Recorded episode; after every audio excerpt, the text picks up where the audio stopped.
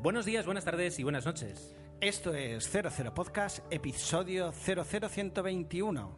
Mi nombre es Gerardo Mi nombre es Tomeu y levantando España nuestro amigo y compañero Jesús. y hoy además contamos con una invitada especial que es Antonia Pizá, que ya os diremos quién es y lo que hace. De momento ya sabemos que es Antonia Pizá. O sea que ya has dicho quién es. El nombre, pero no lo... Bueno, vale, por, vale. ¿por qué está en 00 Podcast? Ese será el... De acuerdo. Bien, pues eh, vamos a preparar, y lo vas a tener que decir ahora mismo, porque como no hacemos pausa, ahora ya, o sea, la emoción te va a durar muy poco. Vamos a hacer un, un episodio especial eh, en el que, bueno, es que- es una tontería, es que vamos a entrevistar a Antonia Pizá, es la parte especial, tienes que decir quién es ya. Sí, bueno, pues entonces diremos que es la, bueno, socia, presidenta, secretaria... Tesorera. Tesorera Sí, Tesorera. sí, soy tesorera sin tesoro. No sé si soy la única o no.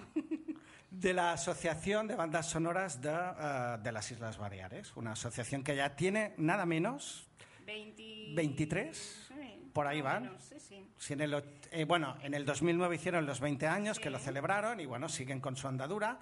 Luego nos explicarán un poquito todo lo que hacen y, y- y van a demostrar pues que son enamorados de las bandas sonoras. Por eso Gerardo está no, no habla casi porque está emocionado. Me embarga la No, va a ser muy interesante. Yo creo que vamos a poder hablar eh, de bandas sonoras, que es una parte muy importante de- del cine eh, y que muchas veces no obtiene la, la- la atención que debería tener, salvo justamente para los amantes de bandas sonoras que siempre nos fijamos. Y que tenemos esa, esa respuesta tan, tan frustrante de ¿te has fijado en la música? No. A, a mí me pasa, lo siento. Yo a veces salgo y Gerardo dice, ¿pero te has fijado? Digo, no, la verdad es que no. Bueno, le pasa a los mejores, o sea que... Bien, pues eh, antes de empezar lo que será la entrevista, que va a ser la parte, la parte fuerte de este episodio, vamos a, como no, a tener nuestra quincena. Eh, y dentro de la quincena incluso vamos a meter eh, las dos películas de las que hubiéramos hablado si no hubiéramos tenido esta, ent- esta entrevista. Así que vamos a tener también estrenos, novedades, eh, vamos a tener chicha de la que hablar. Y como siempre, además, tendremos tus secci- secciones fijas, como son... Bueno, la- lamentablemente tendremos que hablar de cine muerto y, por supuesto, tenemos un par de noticias que, como siempre agradecemos, la mayoría nos vienen de Twitter. Y luego, eh, al final, después de la entrevista con Antonia, hablaremos de comentarios, audio comentarios, mails y de todo, que estamos encantadísimos, como siempre, de que nos hagáis llegar vuestras opiniones a, donde siempre. Luego, al final del episodio, los que ya cortáis cuando ya decimos adiós, pues ahí os diremos cómo hacerlo otra vez. Bien, pues eh, como el tiempo me da la sensación que vamos a necesitar mucho tiempo, paramos y comenzamos.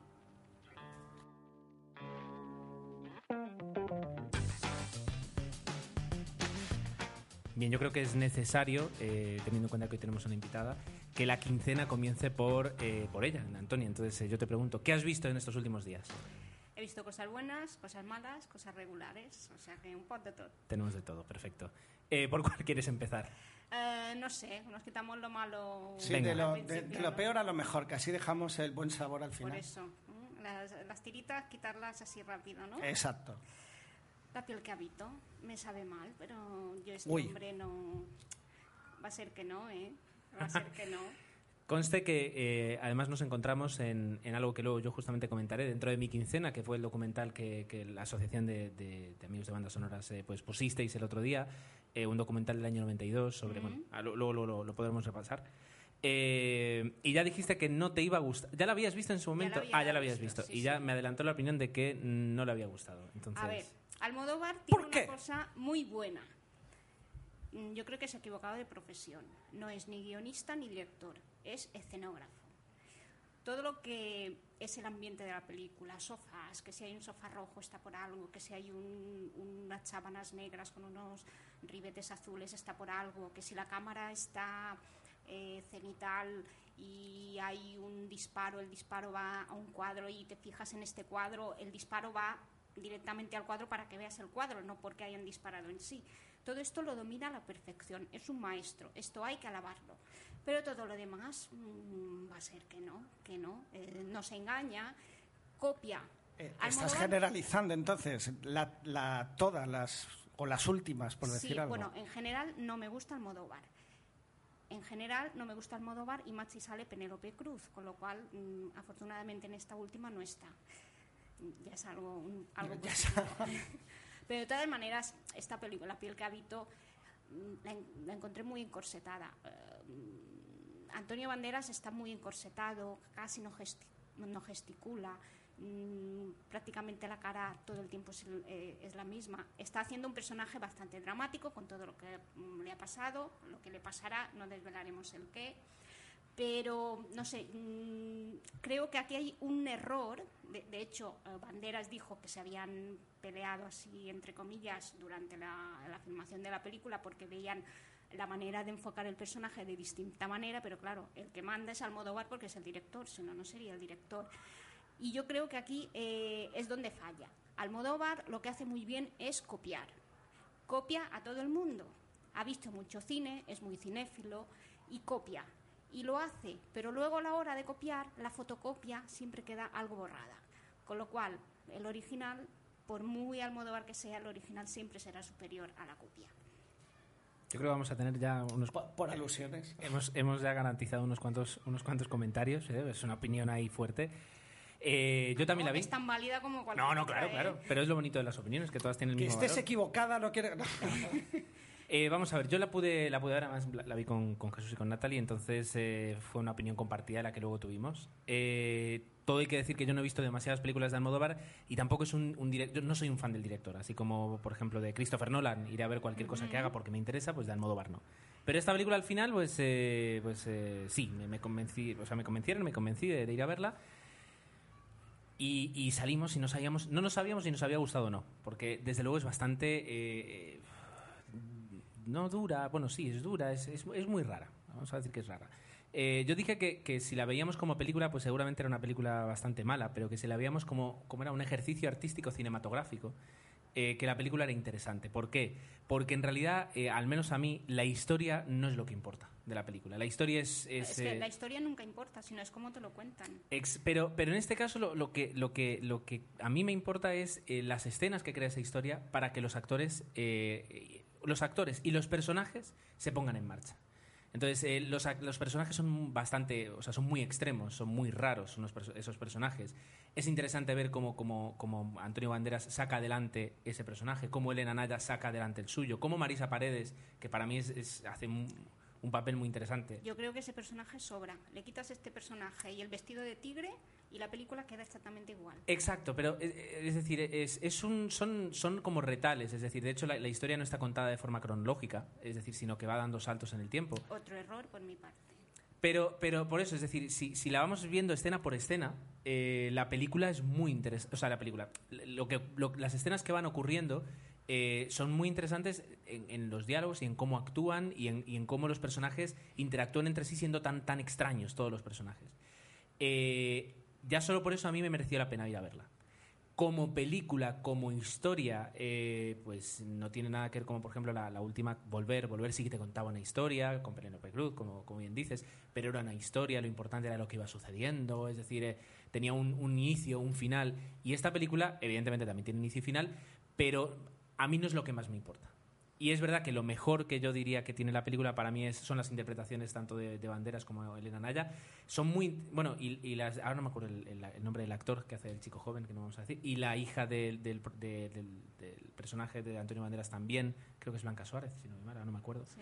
Eh, pues, eh, to- ya digo, las interpretaciones me han gustado mucho. La banda sonora es a mí me, me- es, es muy está muy hecha Sí, para la película. es Alberto Iglesias. Exacto, que yo creo que es el, el Otro mejor. signo de Eso sí iba a inteligencia, preguntar, sí. porque a mí lo que me ha llamado la atención, yo no he visto la película, pero creo que se ha hecho de forma magistral, como no se había hecho hacía tiempo, la promoción, en que la música, ya oías la música sin ver el tráiler y sabías que era la piel cabito. Fantástico. Me recordaba mucho a la famosa escena de Hitchcock de la ducha con el Twin Twin. Eh, me parecía magistral que Almodóvar en su promoción haya conseguido eso. Almodóvar, no, en este caso. Alberto Iglesias. Es, eh, por eso consideraba, pues, le doy un poquito de razón a Gerardo cuando dice lo de creación artística, porque ya al menos desde el tráiler ya nos lo ofrecía. Sí, bueno, Alberto Iglesias es uno de los grandes de la banda sonora. Es un heredero no directo, pero sí muy influenciado por otro grande que es Bernard Herrmann, precisamente. Bernard Herrmann ha influido a todo el mundo. eh, y el que no niegue, eh, miente. Miente como un bellaco. Eh, no, Alberto Iglesias mm, tiene su propio estilo, le gusta mucho cualquier banda sonora, incluso las románticas. esas notas que parece que, rompen la cuerda, que se rompe el aire, que, son como lamentos, como quejidos, como, como lágrimas. Alberto Iglesias es de lo mejor, mm, yo diría que es la sensatez que le da Almodóvar o la inteligencia que tiene Almodóvar es contar con Alberto Iglesias. Durante sus primeros años estuvo así tambaleando, probando, ha trabajado con Ennio Morricone, ha trabajado con Ryuichi Sakamoto, al principio de su carrera con Bernardo Bonetti, al final encontró a alguien que se entienden mutuamente. Y eh, la sensatez de Pedro Almodóvar está en contar con Alberto Iglesias y esto ya es un punto. Y de otra manera voy a ver las películas de, de Pedro Almodóvar para poder criticarlo. No, no, hombre, claro, ¿no? Si lo importante es Es que esto lo hacéis, lo, lo hace, bueno, lo hacéis, lo hacemos muchas veces. ¿eh? Digo, no nos gusta, pero vamos a. Almodóvar tiene ese poder que no sabemos por qué, que la gente va aunque no le gusta. No, No, lo si yo, si yo voy confiando que algún día alguna película suya me va a gustar. Hasta el momento, veintitantas películas no lo ha conseguido, pero el beneficio de la duda está ahí. Debo admitir que sí que me gusta como director y, y no voy a ver esta porque el tema precisamente no me apasiona y ya si a uno las dos opiniones creo que tengo claro que me parece que no voy a ir a verla, pero sí que considero que es buen director. Tú dices que copia, es verdad, pero también homenajea, sabe de cine. Yo creo que la, Ha visto mucho cine y es, es una persona muy inteligente. digamos muy que hablando sus películas son irregulares, pero sí que tiene grandes momentos, por supuestísimo. Y la verdad es que creo que es al menos un director que, que marca la diferencia con, con otros ha directores un estilo, españoles. esto, desde luego no hay que ponerlo en Ahí duda. está. Pero bueno, es lo que tú dices, valoración de cada uno. Yo sí que considero, Son películas taquilleras, la gente va al cine, triunfa mucho en Francia. ahí le adoran. Ya a nivel de crítica. mm, Sí, está más dividido. Exactamente. Más hacia la parte negativa. Y hay que decir Pero que la bueno, piel cabito ha sido bastante criticada en negativo. Y de todas maneras, mm, tiene otra cosa que cuida mucho. Y en esta no está, que son títulos de crédito. Normalmente verdad, usa sí. los títulos de crédito de, de Juan Gatti. Y en esta no hay títulos de crédito, con lo cual una decepción más, porque yo iba, digo, bueno, mm, pasaré una y media que no me gusta, pero cinco minutos de títulos de crédito sí lo voy a tener. Y aquí me los ha robado. No hay títulos de crédito, va directamente como los americanos, va directamente a la película. A la- no, a- sí. muéstrame títulos de crédito que son bonitos, haz algo como Saul Bass que hizo con Otto Preminger o con el propio Alfred Hitchcock. Esto es un arte, es un arte dentro de otro arte dentro de otro. Es que ahora me venía a la cabeza el póster de Anatomía de un asesinato, Sí. que ha sido imitado recientemente Sí, y es un estilo que la gente todavía copia, es increíble. Sí, sí. Bien, pues eh, para cerrar eh, la parte de la piel cabito, que ya me la has quitado de la quincena ya. Bueno, no, no vamos a poder está, hablar. claro. No, pero bueno, eh, ya digo, yo, yo creo que el- eh, si alguien va esperando a ver pues, una película eh, que le cuente una historia, que, que sea dramática o que sea romántica, es decir, eh, yo creo que le puede decepcionar la película. Eh, quien quiera ver eso, es decir, ver eh, una película, no digamos extrema de Almodóvar, pero sí, es decir, personajes extremos, situaciones extremas eh, y actuaciones extremas, eh, acompañadas de una muy buena música, como tú dices, y acompañado también de, de, como tú dices, la fotografía y la escenografía, que es eh, también de, de lo mejor que, que se puede y ver hay en un el cine. detalle mm, que, me, que me sorprendió, porque el coche que, que conduce Antonio Banderas cuando entra en, en- En- en la en casa, la- en, la el casa. cigarral, hay, un, hay una puerta que es un arco y el coche casi no pasa. Y esto, no sé, me pareció algo... Tiene, un detalle un poco así que, que, Tiene un no par sé, de- que te tiene un- descoloca un poco. Tiene un par de, de fallos que yo le vi. Ese que tú dices, el de las matrículas, que hay un momento en que con los años que van contando no cuadran las matrículas. Yo es que tengo mucha memoria para las matrículas y, y me fijé en eso. Y luego hay una escena, que, que no vamos a revelar, Jolines. Vamos a revelar que es una escena, digamos, que puedo decir, de persecución. eh, Esta en- está bastante mal hecha. y- Afortunadamente no hace películas de acción. Y yo no sé si es. Yo me llegué a plantear si era de ver, si se le estaba haciendo a propósito, si estaba explicando una metáfora de una persecución o algo así, porque la, la escena sí es verdad que deja bastante. Como en el borde de un ataque de nervios, que es terrible, lo del taxi, la moto es... Pero bueno. Bien, pues eh, en ese aspecto Es no, no, no he mejorado. Pero bueno, ya digo, yo sí que como, como obra la recomiendo. ¿Qué más has visto? Bueno, así últimamente, eh, espérate que no me acuerdo, he visto la... Si no me acuerdo debe ser que tampoco me han... Ah, sí, he visto La Deuda, una con Helen Mirren. Mira, ya me estás quitando toda la quincena. Yo ya no tengo quincena luego. Bueno, bueno, ¿qué tal? ¿Qué tal? quincena Pero mira, tú, Bueno, como yo, tú no la viste, ver, así ya puedo voy a, conf- ver, confrontar. voy a ver cualquier cosa, y pongo cosa entre muchas comillas, donde sale Helen Mirren.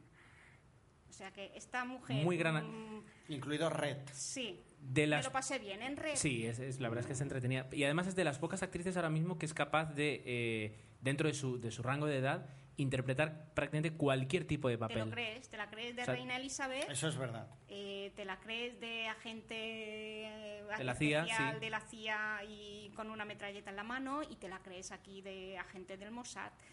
Eh, la película me gustó mucho, no conocía para nada la historia. Yo a veces voy al cine sin saber mucho qué voy, qué voy a ver.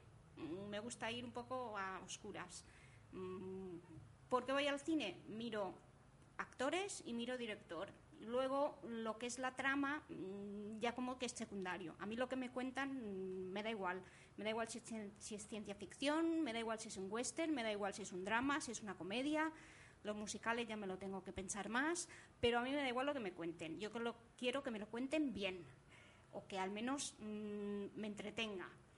Evidentemente, unas películas diré con que salga entretenida ya me va a servir, por ejemplo, el tipo Red, y otras voy a pedir algo más. Aquí en La Deuda iba un poco así, no sabía muy bien, sé que era espionaje, creía que era, pero me gustó mucho.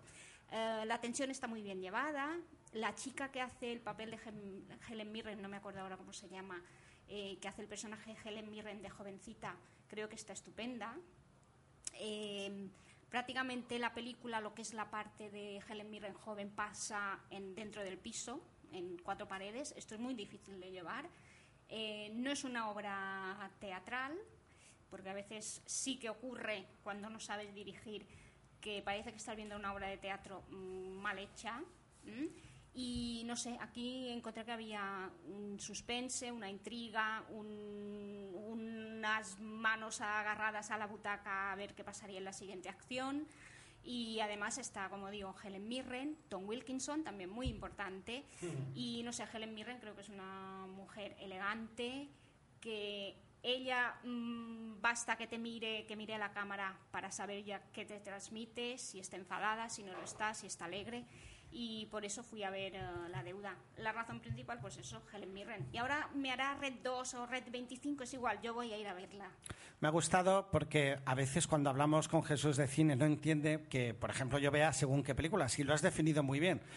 A veces voy al cine y voy viendo porque hoy me apetece que me entretengan y otras veces voy pues y espero algo más, ¿no? Que a lo mejor suele suceder con directores como Ridley Scott, que cuando estrena según qué películas parece que aquí lo defendíamos o decía yo que tenía que hacer una obra maestra o que tendría que trascender. Pero bueno, a veces esperas más y a veces solo quieres entretenerte. Depende, depende. Por eso digo, a mí mm, lo que me cuentes mm, me da igual, pero cuéntamelo bien. Creo que es lo principal. Eh, yo, por, por alusiones. eh, Exacto. No coincidimos. A mí la deuda no me gustó. Pero no me gustó nada. Eh, Tú has visto La muy idea es que la invitada se sienta cómoda, ¿eh? No, no, Lo digo bueno, porque bueno. de momento no. estamos atinando nada. Ya, pero otra cosa es que le hagamos la ola, quiero decir innecesario. No, pero ahora en serio. Eh, Tú has visto Múnich, entiendo, seguro. Sí.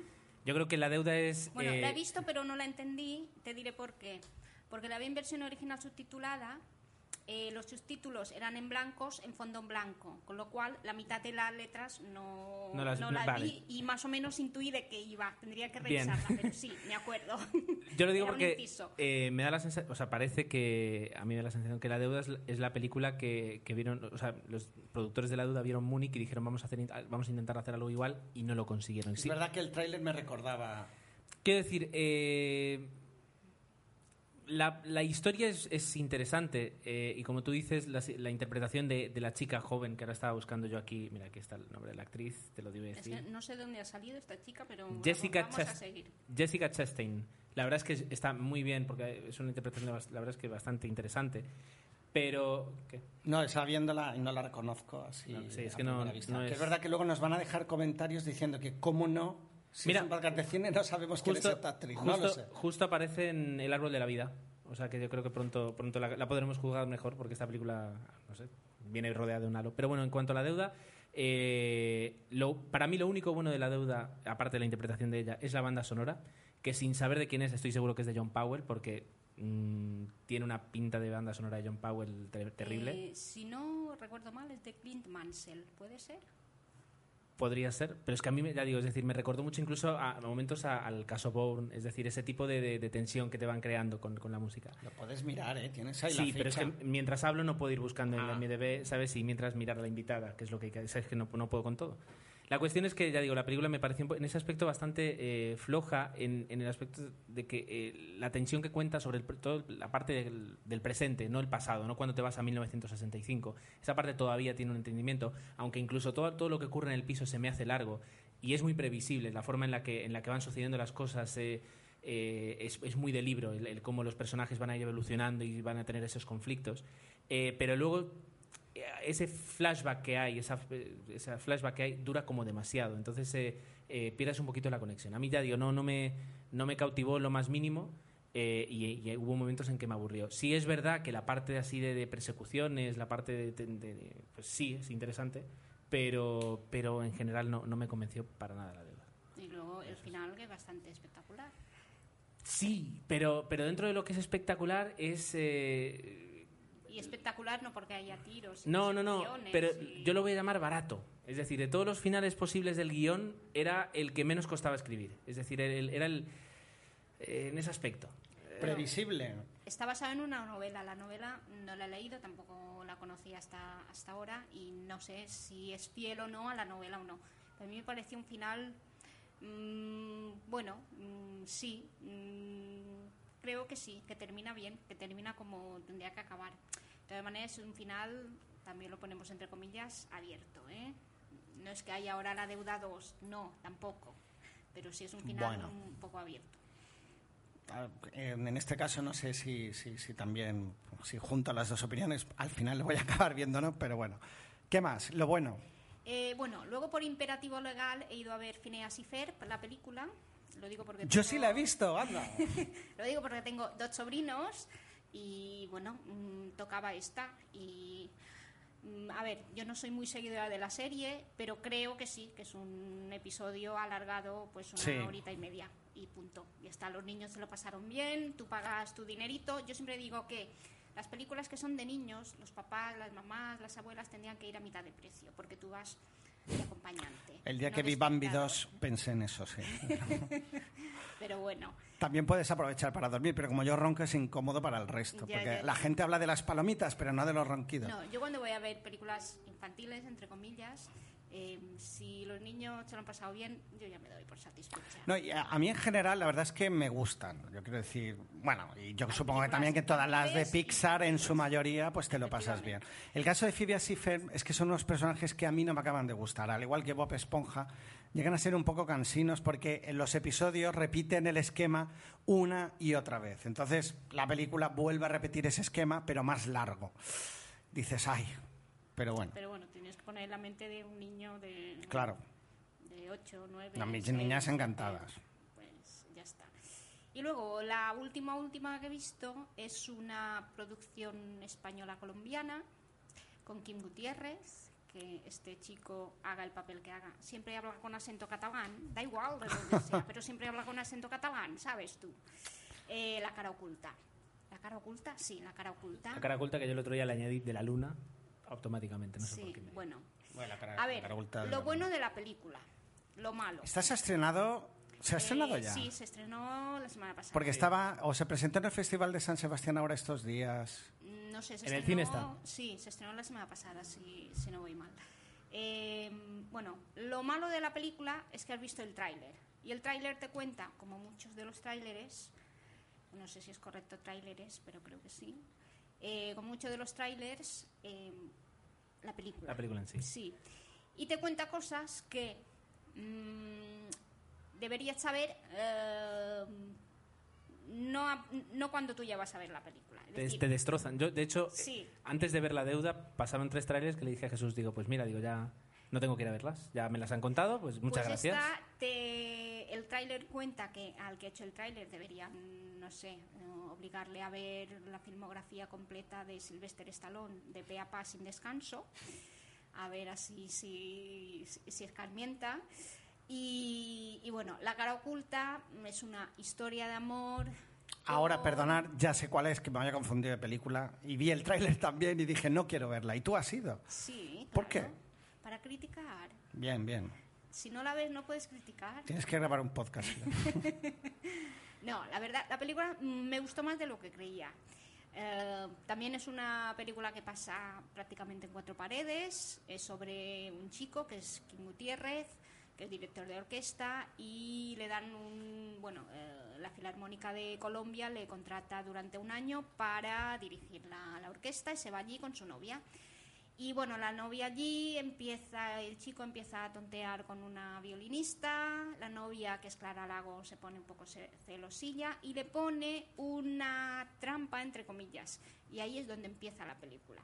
Pero la película está vista desde dos puntos de vista, desde el punto de vista del chico y desde el punto de vista de la chica. Con lo cual, el tráiler te enseña desde el punto de vista de la chica que tú ya sabes lo que va a pasar, con lo cual, emoción ninguna.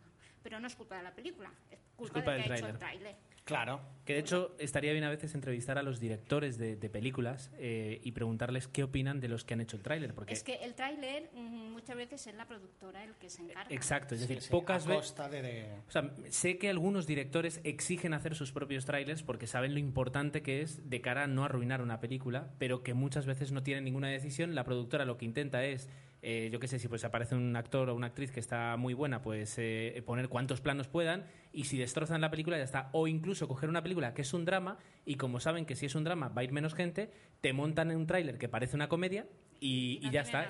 una vez has comprado la entrada, ya está. Yo iría más lejos. Hay productores que creo que no creen en lo que han producido y digo, vamos a ponerlo el máximo en el tráiler para que la gente al menos con eso se anime. el no lo sé. Es un negocio, es un arte, es un negocio. Pero la línea entre arte y negocio es tan finita Sí. que no sabes muy bien dónde ponerla. De todas maneras, la película se deja ver, está bien.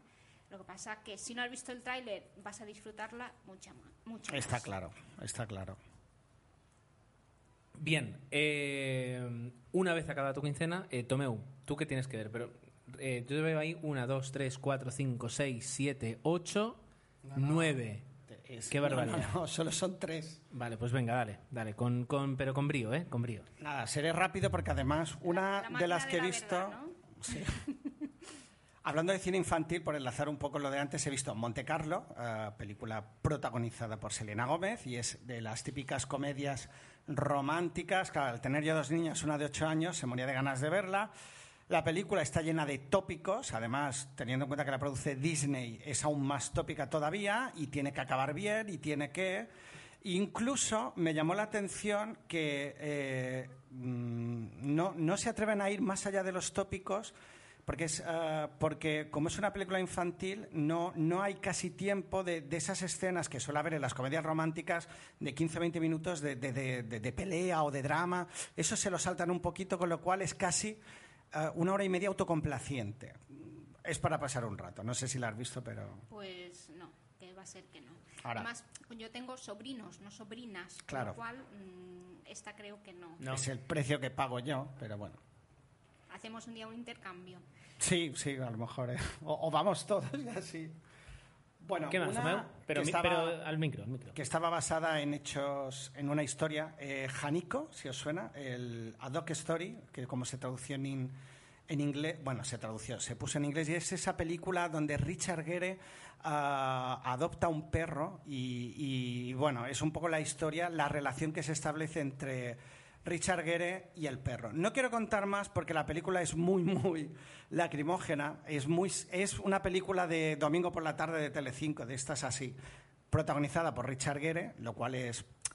Ger, re- perdón, esta película por otro actor creo que no hubiera ni, si- ni, hubiera- ni creo que no hubiera salido en DVD, se hubiera estrenado en televisión. Pero es verdad que la película es bonita, es entrañable, pasas un buen rato, lloras bastante y ya está. Y si sabéis la historia, la verdad es que es una historia muy potente. Alfred Hitchcock decía que nunca había que trabajar con animales, con niños y con Charlton.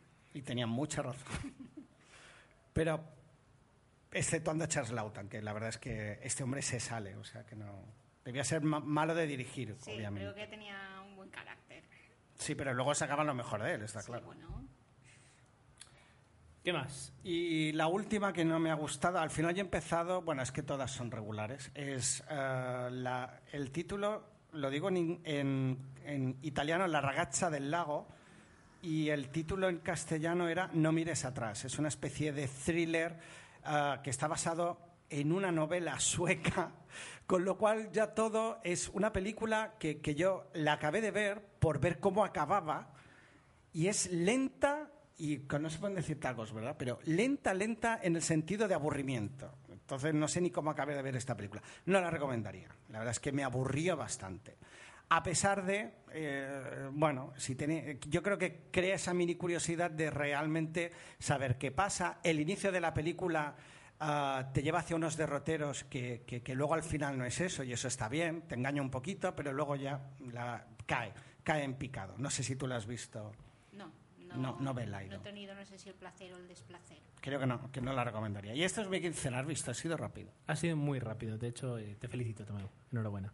Bien, el- yo lo único que tengo que añadir a mi quincena fue justamente el documental que, que pudimos ver allí en el, en el Club Diario de Mallorca Sí. Y que teniéndote aquí pues voy a aprovecharte para que lo cuentes tú en lugar de yo, porque tiene, ¿sabes? es decir, es sobre justamente Bernal Herrmann y, y quién mejor que tú para hablar de los tres. Sí, bueno, esto era con motivo, este año, el 29 de junio, se cumplieron 100 años del nacimiento de Bernard Herrmann.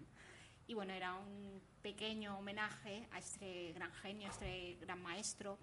Y en el Club eh, Diario Mallorca y con la asociación hicimos pues el pase de este documental que aquí no se había estrenado, en Mallorca al menos no se había estrenado. Es un documental del 92 estuvo fue candidato al, al Oscar y bueno es un documental son 50 minutos y te explica un poco el- cómo era Bernard Herrmann su manera de trabajar Eh, él estaba digamos también podemos entre comillas frustrado porque su ilusión su, su máxima era ser director de orquesta y él se dedicaba a esto de hacer música de cine mm, pues mira porque no le quedaba otro remedio eh, mm, si, le si le llega a gustar lo que hacen, no sé qué nos hubiera ofrecido, pero bandas sonoras maravillosas cualquiera que, que hizo con las de Alfred Hitchcock.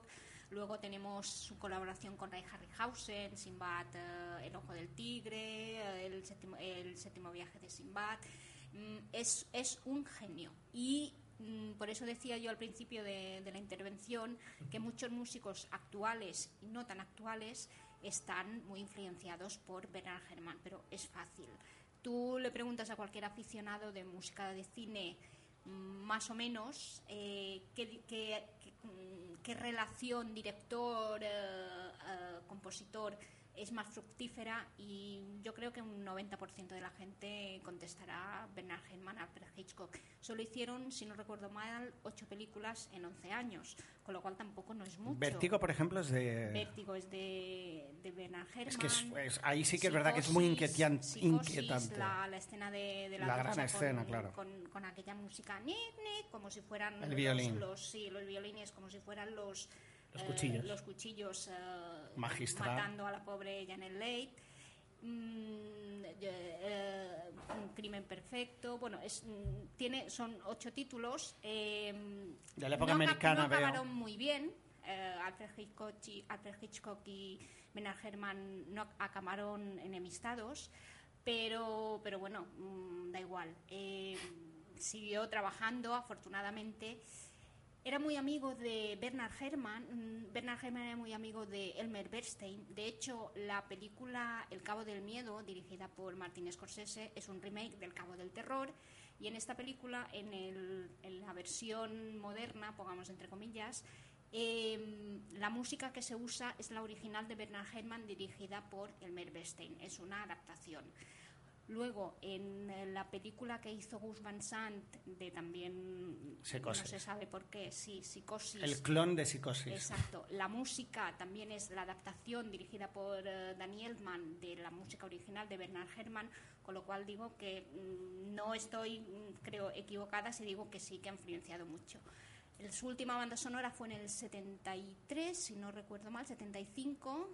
Eh, terminó de Taxi, Rive- Taxi Driver mm, y bueno, dos días, tres días después murió y murió un 25 de, eh, un 25 de, de diciembre, un día de Navidad.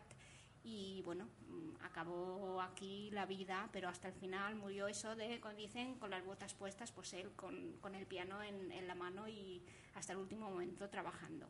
Con lo cual, no sé, para mí es uno de los mejores compositores.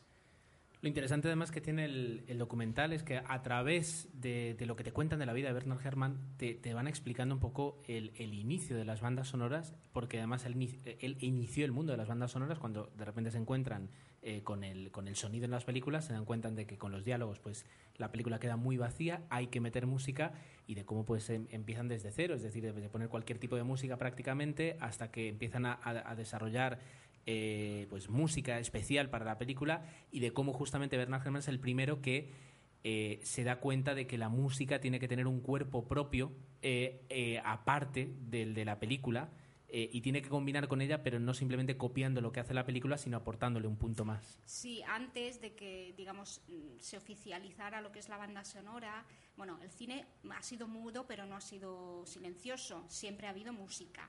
Por dos motivos. Una, para em, neutralizar el ruido del proyector, los años de las películas de Chaplin, de las películas mudas. Y dos, para acompañar eh, las imágenes. Estos son los dos motivos. Luego ya en la época de los años 30, 40 es lo que podríamos llamar música de librería, es decir, una serie de compositores, eh, lo de contrato por los estudios, contratados por los estudios y se dedicaban a componer mm, dos minutos y medio de música dramática, un minuto y medio de música de western y luego el director de turno o el productor decía que íbamos a poner dos minutos de tensión, se iban a a la librería, en, este caso diríamos a la base de datos. Buscaban la música más adecuada y lo que era, digamos, un, músico sentado eh, que le proyectaba la película y él mm, componer la música para la película, eh, era eso, música, podríamos llamar, de librería. Mm, No es proceso para aquella película. Luego sí, ya los años 50, los años 60 y empezaron grandes compositores, Miklos Rocha, Franz Wassmann, Alex Nord, Bernard Herrmann, bueno, mm, unos cuantos más. Luego ya en los 70, mm, sí, ya ah, incluso a veces eh, eh, en algunas ocasiones músicos de rock, como por ejemplo Pink Floyd. Y Queen, por ejemplo. Queen también, ya más hacia los 80. Luego en los 90 vino como una especie de boom por la música electrónica, todo eran Hammonds y sintetizadores y pachumba, pachumba, pachumba. Luego en los 2000, finales de los 90, principios de los 2000 ya salió Hans Zimmer, desgraciadamente, y con su... Ay. Sí. Uy. Uy. Pero la primera mola, ¿no? Luego si se repite ya... Bueno, eh, Hans Zimmer creó una fábrica de músicos, Mediaventures, de donde han salido, por ejemplo, John Powell, que comentabas, Klaus Badelt, una serie de músicos, y digamos que los tenía en nómina y se dedicaban. Yo imagino que debía ser porque le, daban tanto trabajo que no daba abasto y necesitaba ahí algunos mm, ¿no? algunos currantes que pusieran el trabajo y él se llevaba el mérito. Entonces creó Mediaventures y de aquí han salido, sí, efectivamente, algunos muy buenos compositores, incluso mejores que Hans Zimmer, que tampoco no es muy difícil. ¿eh? Eh, John Powell es muy bueno. A mí una que me gusta mucho de John Powell es Paycheck, una cosa protagonizada por Ben Affleck. Ben Affleck, sí, mm, el cara, el cara aquí que siempre pone la misma, es mejor director que actor. Y luego también Klaus Badelt, que el tema, por ejemplo, de Los Piratas del Piratas del Caribe, Caribe, sí. es de Badelt, no es de Zimmer. Lo que Cierto. pasa que todo el mundo... Es que es ¿eh? la- o sea, tú lo escuchas y, y es... Pam, pam, pam, Sí. pam, pam, pam, pam. Esto Sí. es de Klaus. Exacto, pero es eso, es decir, el- empiezas a echar para atrás y te encuentras que es el tiene los rastros de la roca, tiene los rastros de, de, mm, lo diré cómo se llama esta, Eh, de mm, Marea Roja, por ejemplo, y, y es un poquito toda la, escuela en ese aspecto, sí es verdad que, que tiene, Sí, que a- tiene y escuela. ahora son men- o, o- o hasta hace poco eran menos artesanales. Se sentaban delante del, del ordenador y, y allí hacían la música. Mm, claro, en, la época de los estudios, pues te sentabas delante Claro. del piano. Las evidentemente las cosas han cambiado. Yo no reniego que eh, las tecnologías se tengan que usar, pero hay un límite para todo. Una cosa es Estilos, hacer claro. pum, pum, pum, pum, con un ordenador te bajas un programita o te compras un programa de música, creo que cualquier mono puede hacerlo. Eh, pero bueno, no sé, hay cosas que tienen que estar un poco más elaboradas. Y Hans Zimmer, pues eh, se ha acomodado, porque al principio tiene cosas que están bastante Tiene bien. muy buenas... La de mm, Paseando a Miss Daisy. pasando Miss mm, Daisy, Rainman, por ejemplo. Están bastante bien. Luego ya se acomodó y. y- Pero bueno, y aunque ahora estamos todavía en la quincena, es decir, eh, la banda sonora, por ejemplo, del Caballero Oscuro sí que es, eh, para mí, eh, quieras o no es, o la banda sonora de Origen, de Inception, son dentro de eso, de- de- del trabajo en, en- en- en- ya no solo en orquesta, sino de, como tú dices, delante del ordenador, sí que... Pero es que a- anterior a Inception ha, ha habido de origen, ha habido mm, ¿cuántas buenas? Ninguna. Una o ninguna, yo recuerdo ninguna.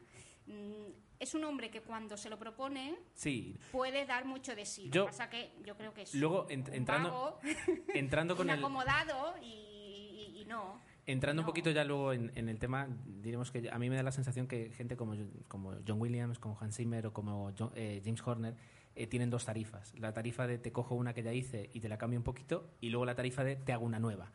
Eh, y por eso por- ya lo podremos hablar, pero James Horner, por ejemplo, tú escuchas, yo hice la prueba además en mis momentos, yo tenía un cassette con la banda sonora de Titanic y un cassette con la banda sonora de Braveheart y yo se lo ponía a la gente 40 segundos, un minuto y no sabían distinguir cuál era cuál, porque en, en algunos aspectos se, se parecía muchísimo. En ese Sí, aspecto. es que ahora me has nombrado a dos de los compositores que yo creo que están más sobrevalorados. James Horner, que se copia a sí mismo, es un autoplagio, con lo cual no podrá ir nunca a los juzgados a sacar dinero. Y el otro es Hans Zimmer. Creo que son dos de los compositores eh, sobrevalorados. Ojo, que tienen cosas muy buenas, Sí, no, no, pero sí. muy contadas. Lo que pasa es que quieras o no han trabajado muchísimo en los últimos 20 años eh, y seguramente, pues, de- por decir, de, de 50 películas, pues podríamos sacar 10 muy buenas y, y Y 40 ahora no si me tan buenas. dices la última de James Horner, no te sabría decir. Ah, la ten- yo la tendría que mirar, no lo recuerdo. Es verdad que ahora ya, pues quieras o no, ya, ya están montados en el dólar y dices... pues, Afortunadamente, empieza- empieza a las generaciones se van renovando. Sí, no, y ahora tenemos muy y buenos. tenemos muy buenos Pero músicos. estamos en la quincena, que nos vamos, estamos en la quincena. Bien, eh, Tomeu, eh, se nos está alargando esto. Vamos a hacer un... un... Es tan interesante que no... Ya, ya lo sé, ya lo sé, pero tenemos ahí que sacar un par de cosillas. Venga. Eh, tenías. eh, va- va- vamos a tu sección rápido y lo comentamos rapidísimo, tu sección del cine muerto. Cine muerto con tu Meufiol. Bueno, pues ah, la verdad es que mm, podríamos hablar de dos actores que nos han dejado en esta quincena.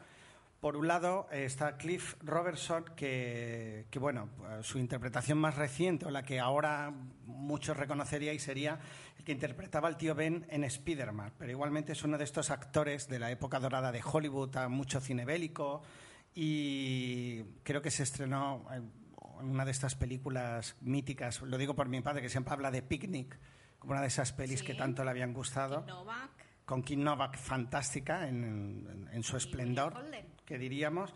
Y bueno, que ha fallecido y, y- y bueno, también ganó un Oscar, que vale la pena. Solemos hablar un poquito porque también nos podíamos extender por Charlie, creo. Es una película que ahora mismo yo no recuerdo, no sé si he visto, pero... Sí, yo la vi hace mucho tiempo y es un, un chico que tiene un retraso mental, le dan una especie de medicamento, se vuelve súper inteligente, pero hasta aquí puedo contar. Claro. Yo de todas maneras destacaría una película que me gusta mucho de Brian De Palma, que es Obsesión, con eh, Cliff Robertson y Genevieve Bujold, con música de Pino Donaggio, que es una película fantástica. Como casi todas las de Brian De Palma, los diálogos no hacen falta, porque él sí que sabe poner la cámara donde Diríamos toca. que de la, bueno, las últimas, no sé, a mí Snack Case, por ejemplo, no me gustó, pero es una peli facilona. Bueno, que repasarlo de vez en cuando, Brian. De Sí, Palma. sí, pero me acuerdo, Doble Cuerpo creo que era, esa, yo creo que es la que- primera que vi de Brian De Palma, me dejó, porque es muy, muy extraña, te, te diría que incluso tiene algo de Almodóvar en algunas escenas, pero Sí, bueno. sí que ahí es cuando yo lo descubrí y me, y me Bueno, gustó mucho. Hay, hay unas cuantas de, de, de- de Brian De Palma y yo creo que es un director que hay que reivindicar. Muy bien. Bueno, hablábamos de Cliff Robertson, pobrecito, se ha muerto. Bueno. Y a nivel patrio nos ha dejado un actor catalán que yo personalmente pues tenía cierto aprecio, es Jordi Dauder, Cierto, o sea, ni mu- no mucho, no tenías mucho aprecio. cierto aprecio porque no lo conocía personalmente, pero sí que me gustaba mucho su voz, porque había hecho de doblador, su interpretación en, eh, sobre todo en una serie que yo vi cuando era más jovencito, que era Ni Saga de Poder, él hacía de malo, o de malo entre comillas, y la verdad es que lo hacía muy bien. Y luego es un actor pues que se ha prodigado en cine, en teatro, mucho más conocido en Cataluña, pero que realmente estoy seguro que si ahora pusierais un trozo de su voz, cerrarais los ojos, lo reconoceríais, pues que ha doblado alguno de, algunas grandes películas. Es que ahora Eh, si buscamos en la página, no recuerdo ahora mismo qué actor era el suyo, pero salían las de Ventura Pons. Eh, como actor en como todo actor, caso. Sí, sí, sí. Mm, Pero bueno, sí, este es un actor en mayúsculas. Totalmente. Un hombre que le das la guía de teléfonos y te hace allí que quedas tú, movilito, mm, oyendo cómo te recita eh, los nombres de la lista de. de Sí, yo lo de compararía con. José María Pou, para mí son los dos grandes Sí, referentes, o sea, de, de- de lo que En la es la... escena catalana hay Sí. afortunadamente muy buenos actores. Y bueno, fuera ya de lo que sería el, aquí hablamos de cine muerto en otro sentido y es que en Palma de Mallorca nos ha- hemos recibido esta semana la noticia que yo creo que el propietario no es consciente del pequeño revuelo que ha levantado por Twitter y, y otras vías es el cierre de uno de los cines o uno de los primeros multicines que tuvimos, el Cine Metropolitan, que ayer hoy estamos grabando en viernes, cerró sus puertas y siempre que cierra un cine lo decimos, no sé si es por romanticismo o por tal, es una mala noticia. Yo también he llorado un poquito. Sí. De todas maneras, es una noticia mm, que tampoco nos, nos sorprende. No. ah, desgraciadamente. De todas maneras, mm, yo creo que se han hecho competencia ellos mismos, han abierto otras salas, otras multisalas, em, han, se han ido más hacia el negocio que hacia, digamos, el arte. Es que era un buen cine para reconvertirlo, a lo mejor Yo, en sala de reestrenos. Además tenía la sala más grande de Mallorca. Ahora Sí. las salas no son grandes. De Hay Europa, hay cuando se inauguró. Hay televisores, hay televisiones, televisores, aparatos de televisión que son más grandes que según qué salas de cine. Con lo cual, mm, ahí empezamos mal. Pero cierto, la, la sala 4 del Metropolitan, si no me era la 4, era donde yo recuerdo haber ido a ver La amenaza fantasma porque era la mejor sala donde podías Yo ver vi cine. No, la uno, era la sala uno, La, la- sala 1 era la grande. Indiana Jones y el templo. Yo también. Y el templo maldito. Eh, no, en busca del arca perdida. La primera fui que, que vi de Indiana Jones en el ochenta y tantos. Yo creo que Yo fue la tercera. La... Bueno, Bueno, es igual. whatever. Hemos visto muchas películas. Es una pena, sala sí. súper Top enorme, como deberían ser los cines. Como son ahora, claro, en algunos en ese caso. Sí, pero bueno, ahora lo que pasa es que tienes muchas salas, pero las películas son las mismas. A mí que me abran ahora otro multicines y me hagan otra vez los Harry Potteres. pues Es que ese es el problema, no. que mm, No hay no hay variedad. No hay variedad, una pena. Bueno, y aquí dejamos el capítulo de Cine Muerto y ya si queréis... Es verdad que nos estamos alargando porque es que Antonia Pizás sabe mogollón y, y Bueno. tiene réplica para todo, es impresionante. Pasamos a las noticias. No, no pasamos a las noticias, nos saltamos a las noticias, Tomeu, porque ya llevamos 50 minutos y todavía no hemos empezado la entrevista. Me parece bien, pero no podemos dejar de mencionar que en Mallorca se está rodando una superproducción y que, bueno, que casi la última noticia que tenemos es que Halle Berry se, se ha hecho daño en una pierna y salió de un hospital en silla de ruedas, lo cual es muy llamativo, ¿no? Eh, estas son las cosas que pasan en Mallorca cuando alguien viene a rodar. ¿eh? Llamativísimo, o sea, eh, que tengas que parar, la- o sea, que digas que lo único que quieres hablar de noticias es Halle Berry, que se ha roto un pie, me parece No, fantástico. lo Muy que bien. es destacable es que se está rodando la, la nueva superproducción que creo que se estrenará el año que viene, que es Clow Atlas, creo, o algo así, de los hermanos eh, Wachowski. Muy bien. Y, y nada, está interpretada, creemos, que por Halle Berry, Tom Hanks, digo creemos porque luego yo no lo he visto todavía. Es verdad que en el periódico algo ha salido. Nadie te ha chivado nada en, en un baño. no, no, en no. una- una que agradeceríamos algún chivatazo de dónde están rodando, porque hemos hecho alguna Perdón. investigación y es complicado. El- en el puerto de Sóller, en Formentor. O sea, quiero decir, sabemos. Otra cosa que no nos habíamos acercado, yo creo que por la futilidad, porque de- debe estar todo Habían blindadísimo. cerrado el acceso secreto Eh, exacto, la es decir, está todo cual ni turistas ni nadie podía ir. Exacto. Han indemnizado a los restaurantes con... 3.000 euros por una semana de cierre. 20.000 euros solo para los restaurantes. Impresionante. Luego lo que habrán Bueno. pagado al ayuntamiento y demás. Bueno, yo creo que es interesante, es decir, eh, ta- también nos toca nuestra parte de sufrir si queremos convertirnos en un sitio de cine. No, no, que sigan viniendo. Bien, eh, teníamos to- bueno, noticias que comentar, luego también queríamos comentar que ahora mismo, mientras estamos hablando, pues eh, sigue en marcha el Festival de San Sebastián, pero lo dejaremos para el próximo episodio y así tenemos más minutos eh, que de- poder dedicar a, a la asociación. Espera, tengo el nombre completo porque eh, siempre estos nombres o sea, uno los dice mal. Eh, la- Después de tenía en 20 Facebook. años ya te acordarás. Asociación, claro, Asociación de Amigos de las Bandas Sonoras de Baleares. Bien, ¿ves? Así que vamos a hacer una parada, que tenemos que beber agua después de tantos minutos, y continuamos.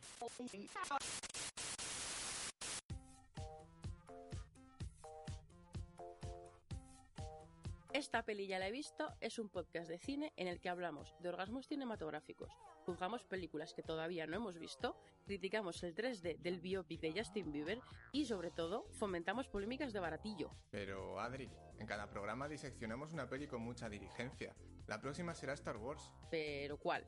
La primera. ¿Pero la primera de verdad o la primera de las nuevas? La primera de la saga. La de la primera saga. La primera en general. La de Jar Jar Binks. Sí, esa. Paso. Esta peli ya la he visto.com.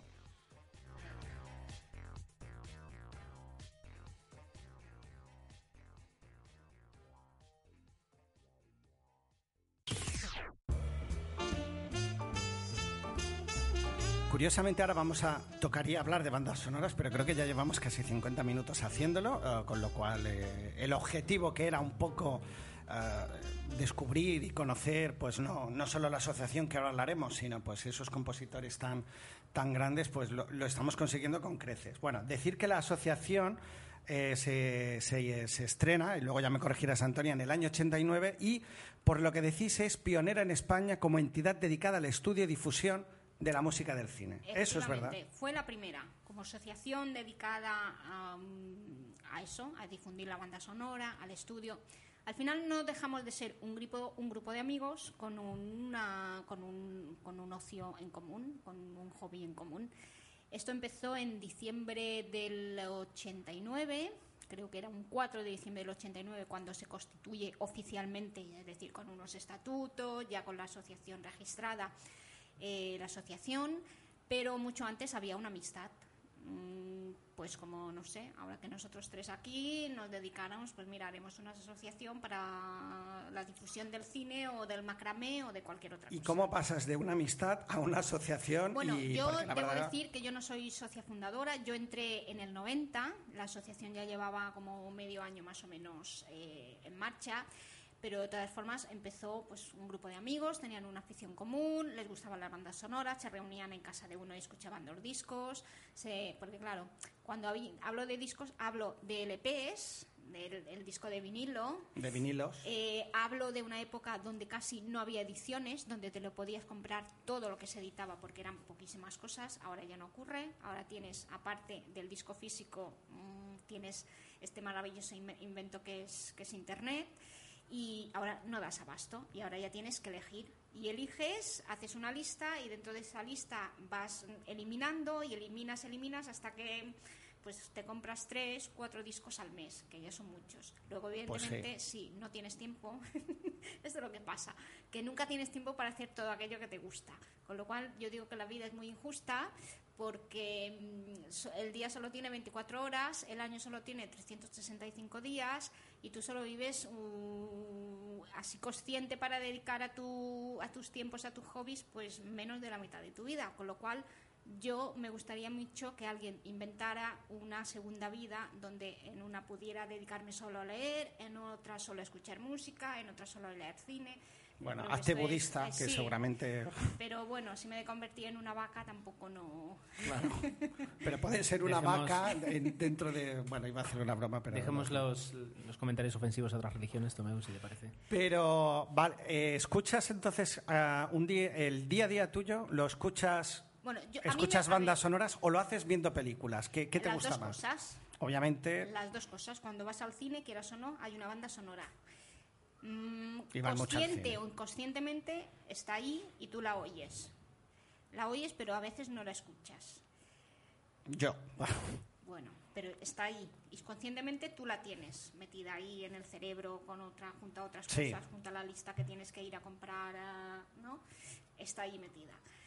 Em, para que te gusten las bandas sonoras tiene que haber dos cosas. Una, que te guste el cine, evidentemente, y otra, que te guste la música.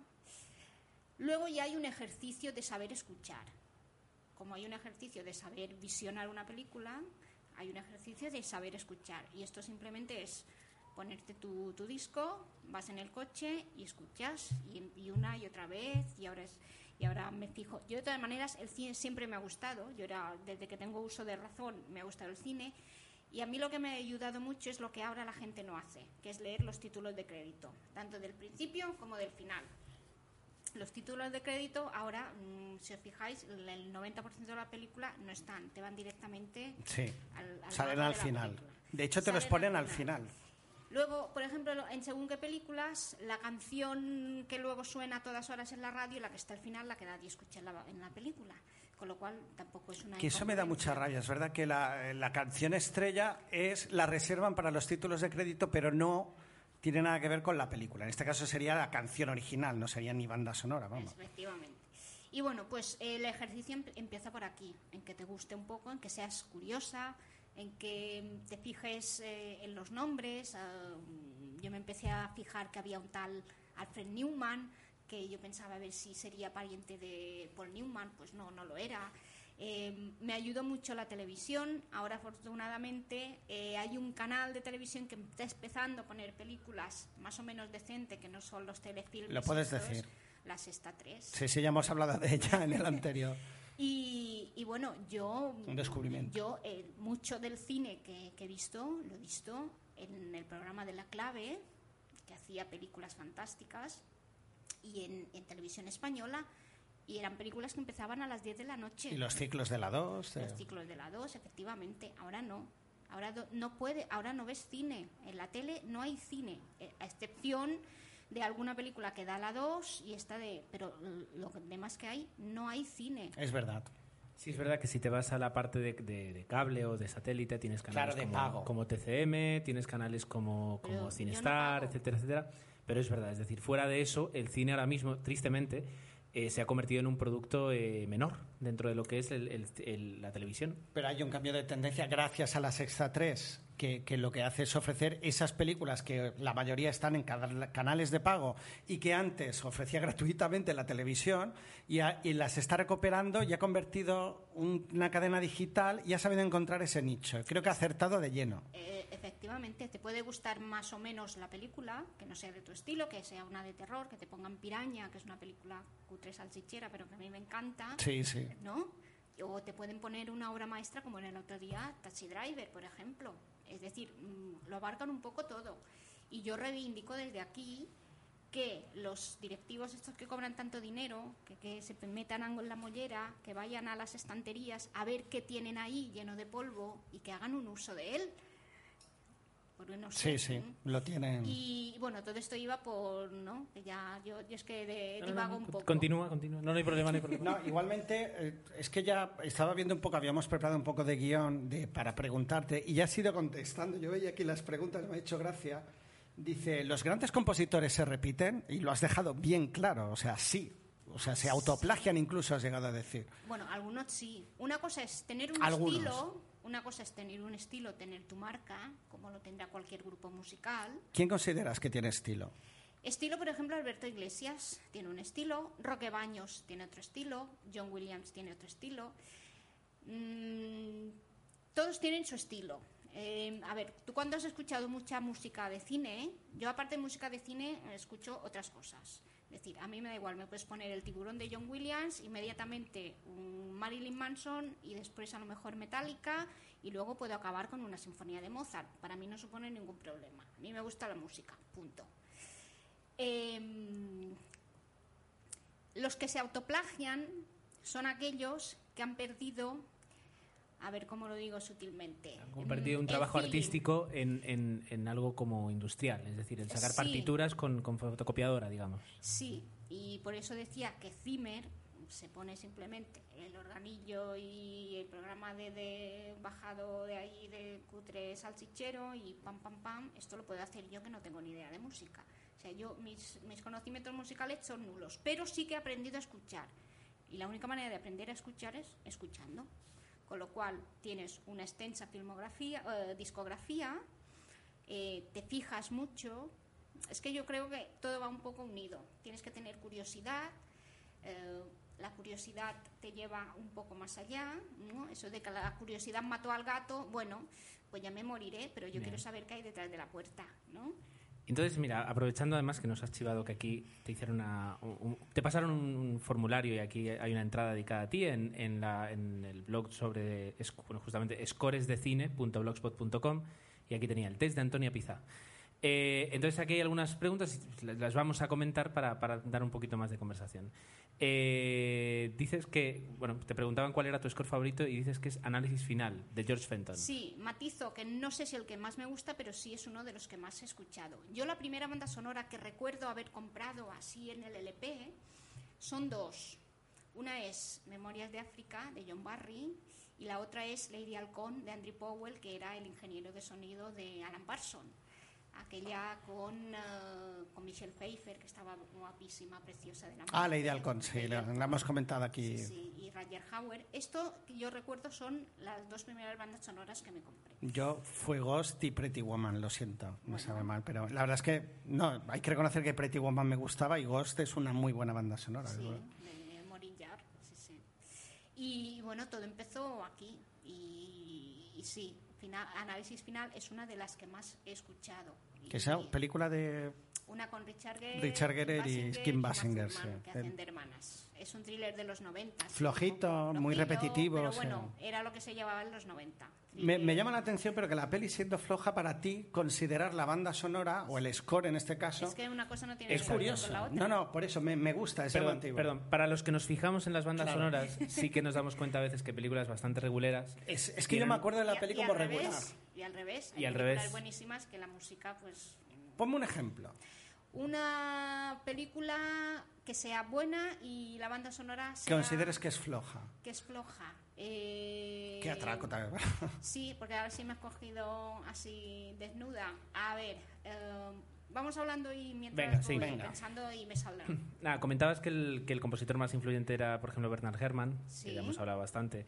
El compositor con más futuro, yo no lo conozco, Fernando Velázquez. Sí, bueno, esto es, eh, a ver, no es porque sea amigo mío, pero es el compositor del orfanato, es el compositor eh, de la de Devil, creo que es la última película suya que, que había música suya, que he visto que estrenada, esta de, del ascensor, que ocurre todo en el Ah, sí, ascensor. del guion de Shyamalan. Sí, efectivamente. Y es, eh, claro, la pregunta es con más futuro. Para mí tiene mucho futuro si sigue el camino que, No, claro. que tiene. Y lo conoces, ¿eh? Y pero es de. Palma, es mallorquino. No, es de Bilbao. Lo tuvimos hace creo que tres años en el concierto que habitualmente hacemos con um, con um, ya os diré, con la banda municipal de Palma. Dentro de su programación anual, un concierto está dedicado a las bandas sonoras. Y eh, Sí, tiene mucho éxito, por sí, cierto. efectivamente. Pues él eh, fue uno de los invitados junto a Aritz Villodas, que también es, es otro chico vasco de Portugalete. Eh, fueron bueno dos de los invitados y pudimos escuchar entre otras cosas pues el, el orfanato y claro el orfanato era reciente que Sí. todavía estaba eh, con premios con goyas con oscars con, con todo con todos los premios Sí, también es verdad que la peli, bueno, cumple su función, pero... Hombre, sí. Y luego eh, comentabas que, por ejemplo, la, la película más beneficiada por su música es Memorias de África. Eh, ¿Es porque la banda sonora es excepcional, que para mí lo es? ¿O es porque en realidad la película crees que no es tan buena y la banda sonora la, la Bueno, tiene elevada? Eh, Sidney Pollack tiene sus defectos. No es un. No Ahí es, lo que ha dicho. no es- no es un director excepcional, hay peores que ellos, sí, es verdad. Pero. mm, eh, Memorias de África es un poco ñoñita. Sale Robert Redford. Claro, muy se guapo. sale un poco de lo que suele hacer sin... Sí, bueno, o es que una hacía. película, son dos horas muy largas y, es que la pregunta es ¿qué ha beneficiado a esta película? Y para mí la música. Todo Sí, el mundo recuerda claro. el vuelo en avioneta la música de John Barry. Esta Para mí- escena es memorable Sí, y no por la escena, pues la escena es muy fácil. Y el anuncio de té también, pero bueno. Café era, Saimazo era. Vale. eh, entonces, volviendo un poquito dentro de lo que es el, el trabajo de la asociación, eh, ¿qué, qué proyectos tenéis? Es decir, ahora mismo eh, la, la asociación se encuentra en crecimiento, está Sí, eh, bueno, ya bien ahora, establecida. eh, este año, mm, desgraciadamente a principios de enero 29, si no recuerdo mal, 28-29 de enero falleció John Barry, que tuvo una casa en Santa Margalida, mm, y le hemos hecho un pequeño homenaje y con la banda municipal de música de Santa Margalida. Lo comentamos, de hecho fueron Jesús. Yo estuve, sí, y Jesús también, y Natalia. Eh, Barralet nos hizo, nos chivo. No sé si conoces El nombre Barralet ahora... Eh, lo conocemos por el nick, no. por Era el nick de Twitter. en Barralet, la- que era, era el tuba de, de la orquesta que tocó eso. Ah, caray. Bueno, pues ya sabéis más que No es yo. chivo, no es chivo. Bueno, pues hemos hecho esto. Eh, el concierto este año también con la Banda Municipal de Música de Palma en el conservatorio, que vino Celtia Montes, la autora de Prado Longo, y Sergio de la Puente, que, bueno, que ahora recientemente en pantalla estaba la banda sonora de la película de, de Amigos, y él era el, el músico. Esto, después el otro día, Juan Carlos Palos, que es el vicepresidente de la aso- asociación, fue invitado a abrir el curso de, de música en, en Petra, de la Escuela de Música de Petra, y bueno, hizo su, su ponencia sobre lo que supone para él la música, en este caso la música de cine. Está estudiando ahora también cello. Tenéis músicos en la... A ver, sí y no. Es decir, los principales no tenemos ni idea de música. Pero luego sí tenemos contactos con gente que, que son músicos profesionales.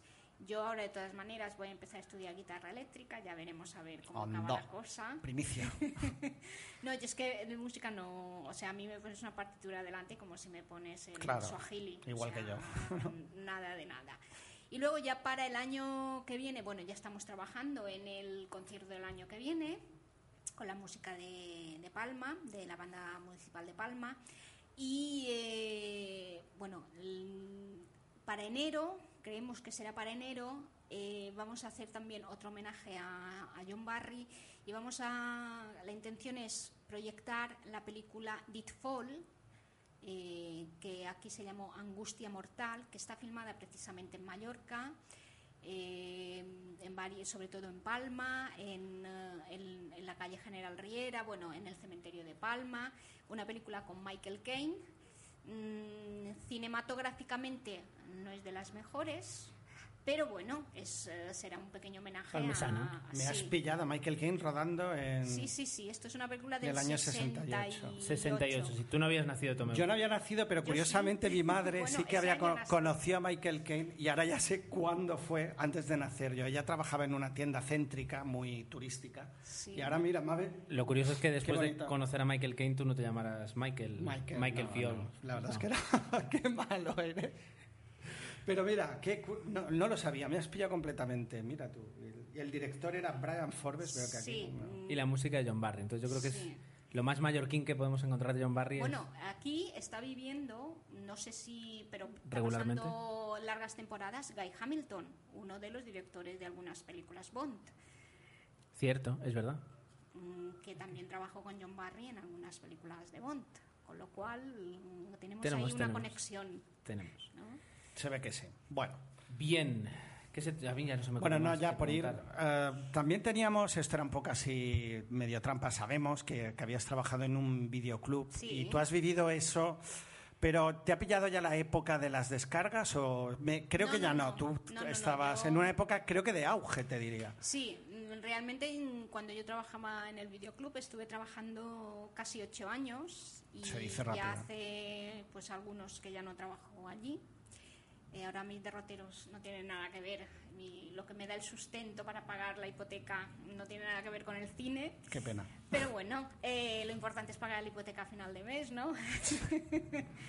Eh, no, yo trabajé en el, en el videoclub, sí, ya digo, siete años y medio, casi ocho. Y bueno, yo trabajé en el videoclub y allí estaba, bueno, yo feliz de la vida. Mm, Además, a ver, considero, no es porque sea, pero cuando vas, cuando trabajas en un videoclub, que le puedas preguntar al dependiente o la dependienta, oye, aquella película que salía este actor que hizo. A mí me aquella", encantaba hacerlo, claro. y te sepan responder, ¿no? Porque ahora te vas a unos grandes almacenes y preguntas esta película que no me acuerdo, te miran con una cara Que están mal colocadas. Sí. mm, mira, el otro día fui a unos grandes almacenes eh, a pedir una película de, Jack Clayton con Deborah Kerr, se llama Suspense. Y fui tal cual, así, a la dependienta. ¿Tiene suspense? Me dicen, sí, está en aquella estantería. Digo, no. Las películas de suspense no, la película suspense. Es una maravilla de, de- aprovecho, es una maravilla de película, si no la habéis visto, de Machale de Boraquer, con lo cual ya tenemos algo a su favor. Un buen aliciente. Y, y sí, bueno, yo en el videoclub me lo pasé muy bien, me lo pasé pipa.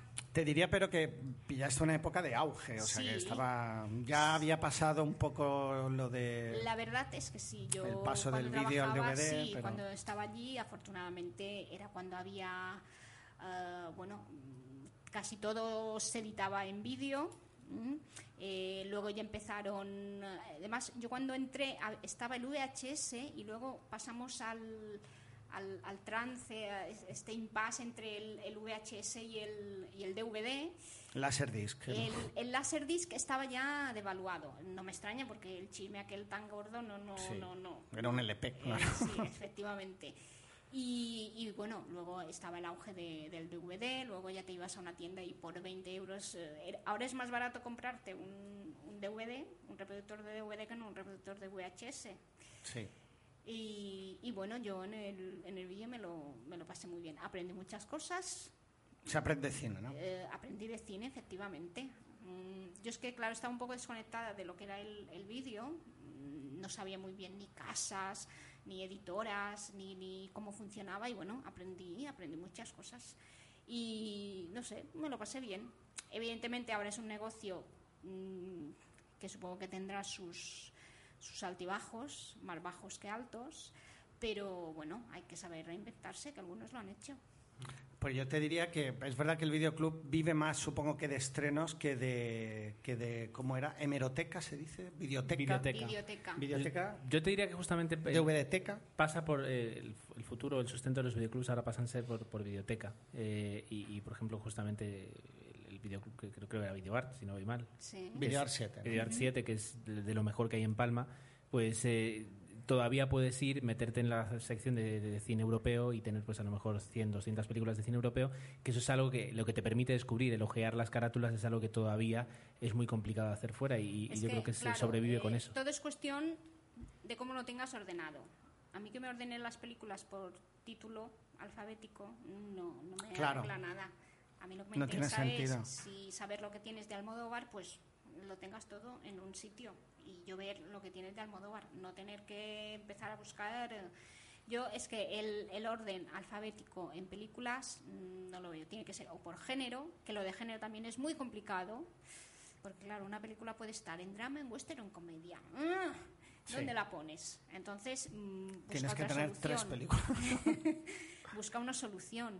Pon, haz un ciclo de actores, otro de directores, otro, mm, no sé, por, por géneros, así un poco, mm, no sé, cine europeo, cine latinoamericano y, no sé, el, el- el usuario, el, el cliente, mm, si es un poco listo, ya sabrá por dónde tiene que buscarlo. Sí, es verdad que al final ocurría que aprendías en cada videoclub pues que era su, su forma de, de Exacto. No, y entender además la... es una forma de que tú aprendas cine.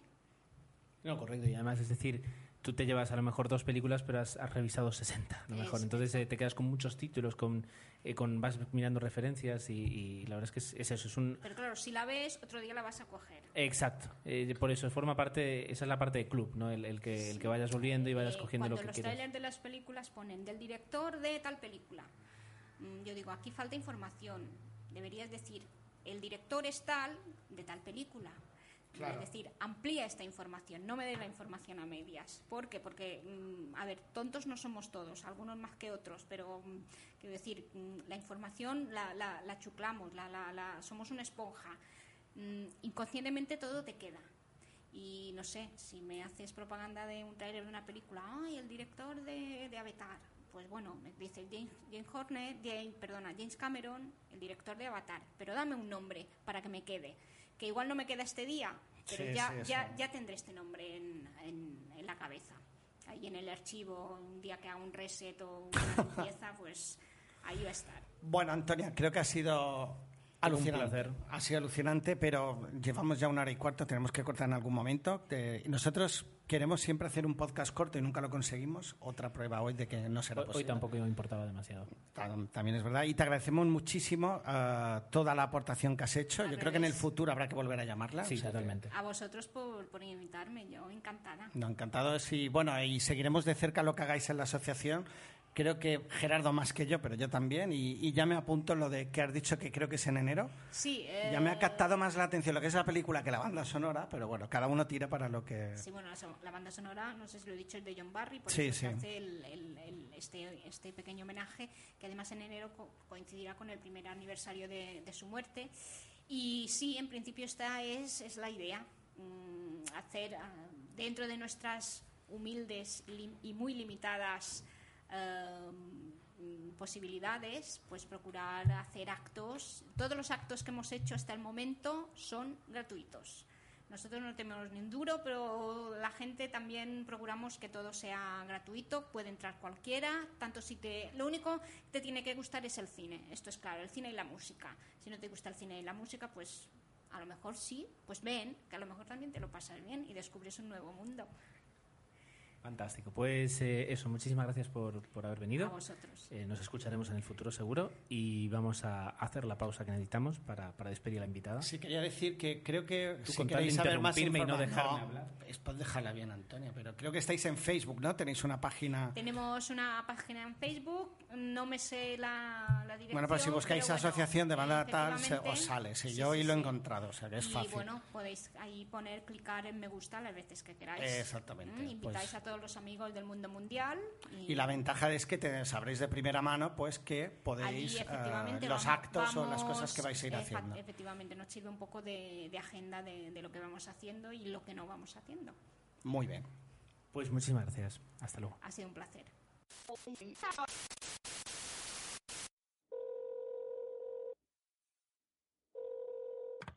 Buenas tardes. Está usted llamando a Apple.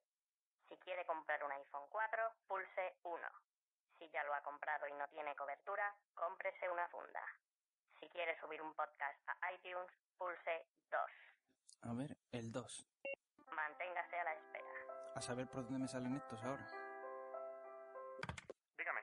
Hola, ¿es Apple? Correcto. José Antonio Apple al aparato. Mire, quería colgar un podcast en iTunes. Nombre del podcast. Teleadictos. ¿Y de qué va eso? De series. Ya hay mil de esos. Hombre, sí, pero es que este es un micropodcast. Analizamos una serie en cada episodio y damos las noticias más destacadas de la semana, todo resumido en 15 minutos. Visto así, me convence más. ¿Lo quiere explicit o clean? Démelo explicit, por si acaso. Hala, pues ya lo tiene. De aquí dos o tres días ya se lo puede descargar. Diga que sí, que las prisas son para los ladrones. ¿Perdone?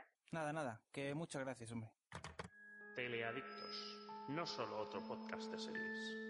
teleadictospodcast.blogspot.com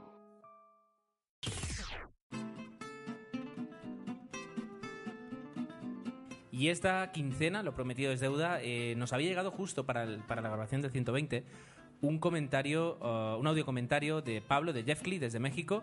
Eh, lo que pasa es que bueno, había que, quitarle un poquito el, ruido, nos llegó demasiado rápido, dos horitas antes de empezar a grabar y decidimos dejarlo para, esta quincena. Así que lo primero, como siempre sabéis, que los audio comentarios tienen eh, prioridad eh, porque nos gusta escuchar vuestra voz. Así que ahí va, Pablo. Buenos días, buenas tardes y buenas noches. Este es mi comentario para el episodio 00119 de 00 Podcast. Mi nombre de pila es Pablo, conocido también en Twitter como arroba jeffclee. Bebiendo en una copa de whisky en el bar de Rick se encuentra nuestro amigo y compañero Jesús. Les saludo desde la Ciudad de México, como podrán notar en mi acento de una forma en la cual siempre quise agradecerles a ustedes esta comunidad y este podcast, desde lo más profundo de mi corazón. Y hablemos de cine, que es lo que nos mueve acá, ¿o no es así? Mi quincena es corta en cuanto a lo del cine esta vez, pero podré hablar de algo de cine clásico que me apasiona un poco. Y desde acá les dejo de leer y empiezo a improvisar. Deseenme suerte. Super 8. Super 8 a mí no me gustó mucho. En realidad sentí que no bebía directamente de películas como ET, sino que tremendamente descopiada. Mm, No, las actuaciones de los chicos me parecen buenas, pero la dirección me parece desastrosa. Eh, My Third Lady, que eh, aquí en México le pusieron Mi Bella Dama. Me parece una película muy bien hecha, sin embargo, me pasa lo mismo que con el Club de los Poetas Muertos, que creo que el mensaje es malo. Y sobre todo eh, aquella es poner a una mujer en posición más bien de esclava, mm, más, más típico de aquella época. De Casablanca. Tal vez tomar Casablanca sea un poco cliché, pero es una favorita personal mía. Y me gusta mucho el tiempo en el que está hecho. No me gusta que sea ese matiz de o todos somos buenos o todos somos malos. Sin embargo, el papel de policía corrupto me parece más acertado en todos ellos. En cualquier caso, creo que sí termina siendo una muy buena película, un clásico en el cual el amor no gana. Tal vez acaso sea, como diría Gerardo, un poco de la madre de las películas románticas como él les puso. Y, pero en este caso el final lo siento yo, no sé si más creíble, pero por lo menos mejor eh, formado, mejor eh, guardado en su cajita, por llamarlo de alguna forma. Y ahora haré una breve revisión, espero sea breve, a las series que he estado viendo.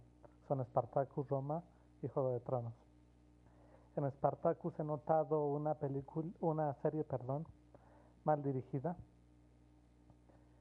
con algunas actuaciones que sí son un poco malas, como la misma de Spartacus o como la de Batiatus. Sin embargo, hay otras eh, actuaciones que le vienen muy bien a la, a la serie, como sería el caso de Lucrecia y de su amiga, que en este momento no me logro acordar su nombre. La serie se tiene que sentar un poco sobre los demás personajes y sus vidas, porque de otra forma se les cae. Y en realidad le daría yo un 6 o 6.5 para Roma y esa tengo un problema y yo soy muy fan de la historia, me gusta mucho estar leyendo de historia y saber cualquier cosa de historia. Y comprendo y veo que hay algunas cosas que están fuera de, de su momento, tal vez para ahorrarse tiempo y no explican algunas cosas o las dejan fuera de el tiempo real en el que pasó como si Julio César tomara, por ejemplo, la corona demasiado rápido y eso afecta a la serie. Sin embargo, hasta donde voy, que es corto, voy en el capítulo 5, me está gustando. Y finalmente, la que yo considero la mejor es Juego de Tronos. Al principio me pareció el arranque un poco lento. Sin embargo, al paso que va avanzando, no solo se va intensificando más, sino que cada personaje va tomando una textura como si fuera de líder de su propia historia, como si se pudiera arrancar con cada personaje eh, una historia diferente, que creo que es lo que intentan hacer y lo logran muy bien. El personaje del enano, por ejemplo, es fantástico. Esa serie le daría yo un 8. Pues este he sido yo, Pablo, arroba Jeffcly, sería arroba J-E-F-C-K-L-E-Y. Y estoy aquí para servirles y agradecerles siempre desde el fondo de mi corazón, repitiendo, el trabajo y lo que se han tenido que aguantar por nosotros. A veces la crítica de nuestra parte, pero siempre con todo el cariño. Muchas gracias. Bueno, lo primero, uh, gracias por tu emotivo, tu emotivo inicio. Eh, nos encanta esa, esa, esa, pasión que ponéis de que os encanta el podcast y lo escucháis y nos emociona. Y bueno, la verdad es que me gusta porque Pablo no tiene pelos en la lengua, ya ha dicho claramente que no le gustaba Super 8, lo cual me parece fantástico, al menos tiene su propia opinión.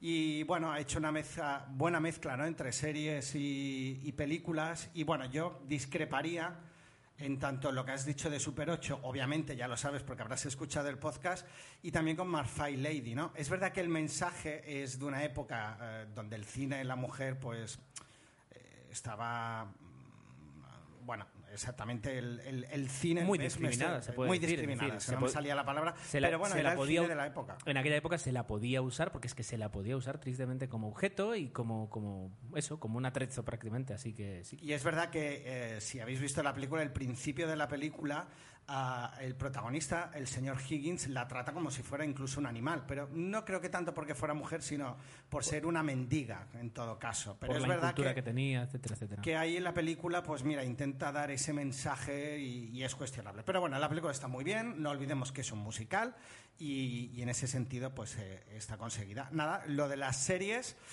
Eh, no he visto ninguna de las que mencionas, o no hemos visto, por lo menos yo, ni Spartacus, ni Roma, ni Juego de Tronos. Y si tuviera que ver alguna, o si al final la veré, será Juego de Tronos. Eh, sí, yo de hecho la tengo ahí preparada para ver este invierno, Juego de Tronos.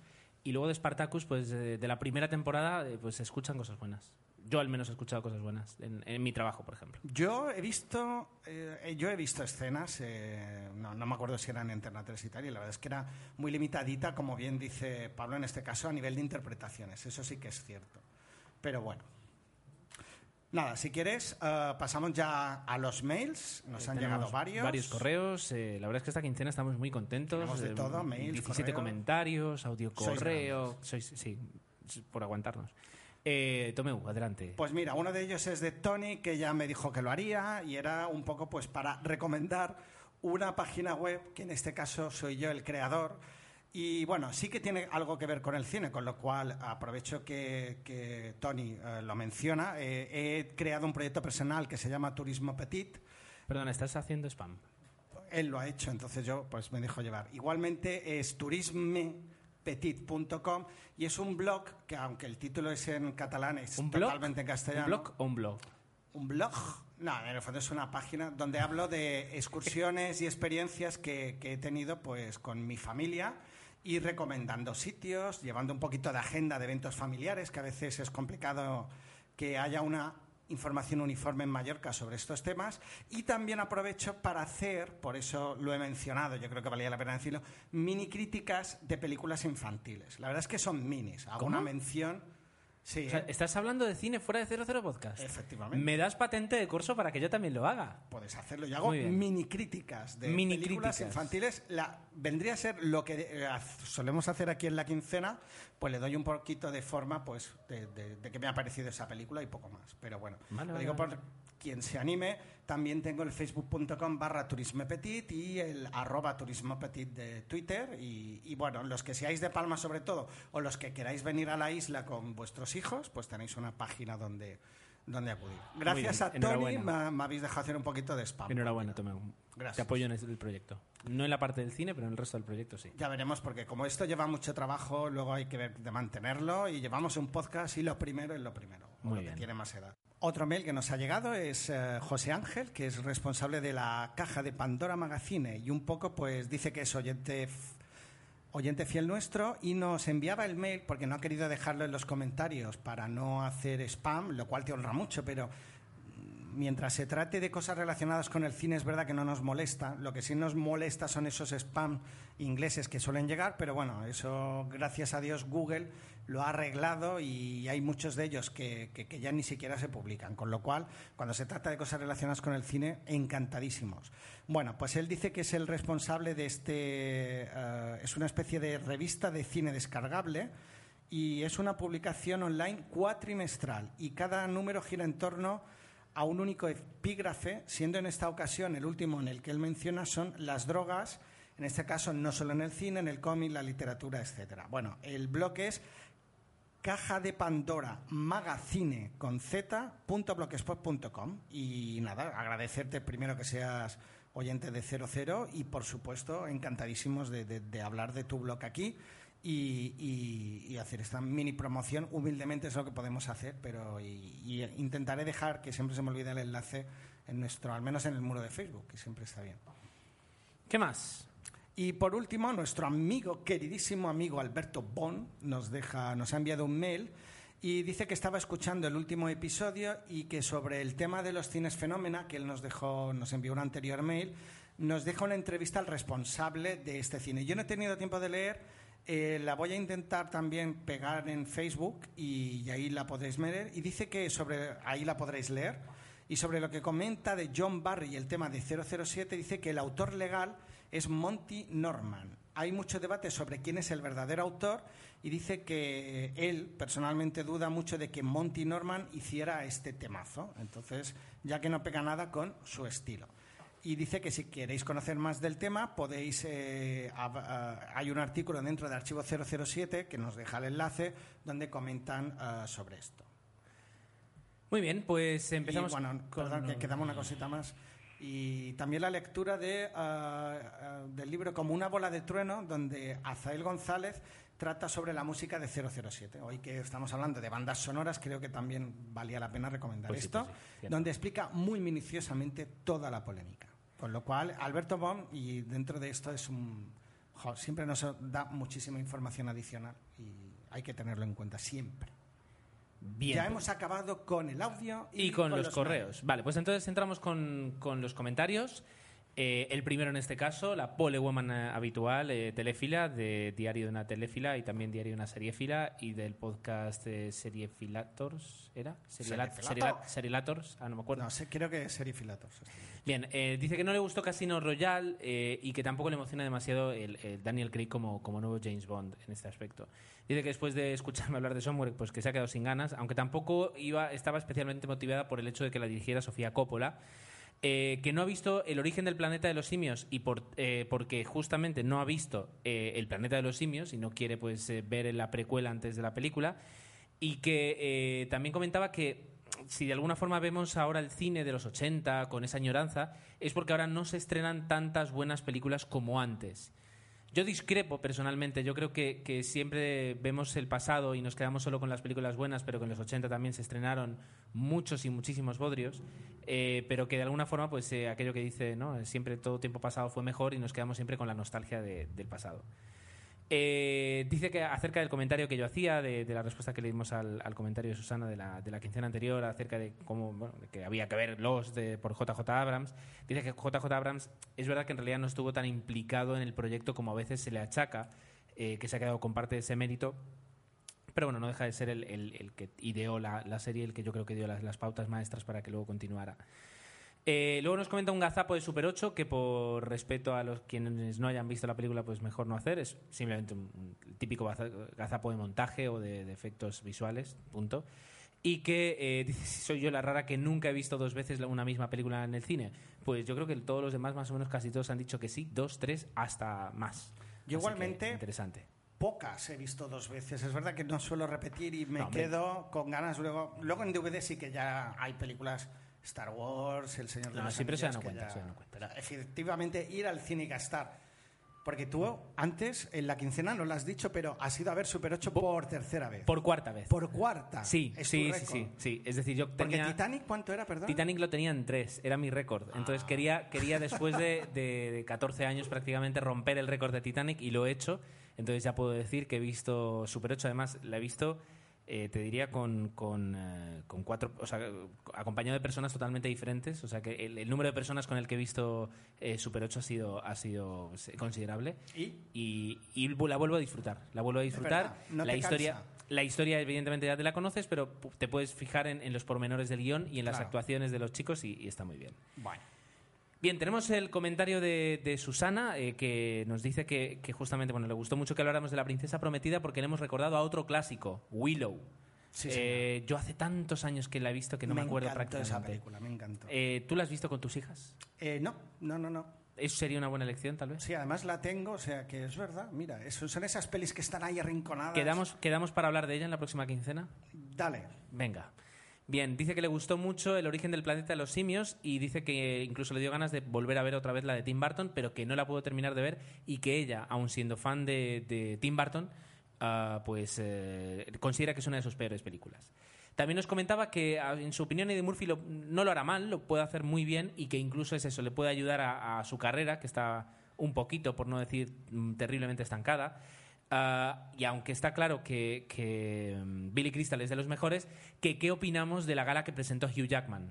Yo no opino nada porque es que no la vi. No vi la. Pero es verdad, pero es verdad, esto es como una, hay una, una frase de Zulander muy buena que decían que, que Sting, Sting es uno de los héroes de- de- del personaje de Owen Wilson. Dice, la música que la ha compuesto yo nunca la he escuchado, pero el hecho de que la haya escuchado hace que le sienta respeto. Pues aquí con el tema de Hugh Jackman, eh, nosotros la gala no la vimos, pero es verdad que se, o sea, toda la gente que vio la gala eh, eh, o- o profirió críticas muy buenas acerca de, de la presentación de Hugh Jackman. Así que, tendrá que tendremos que rescatarla. Sup- Supongo que de alguna forma se podría dar- volver a ver esta gala.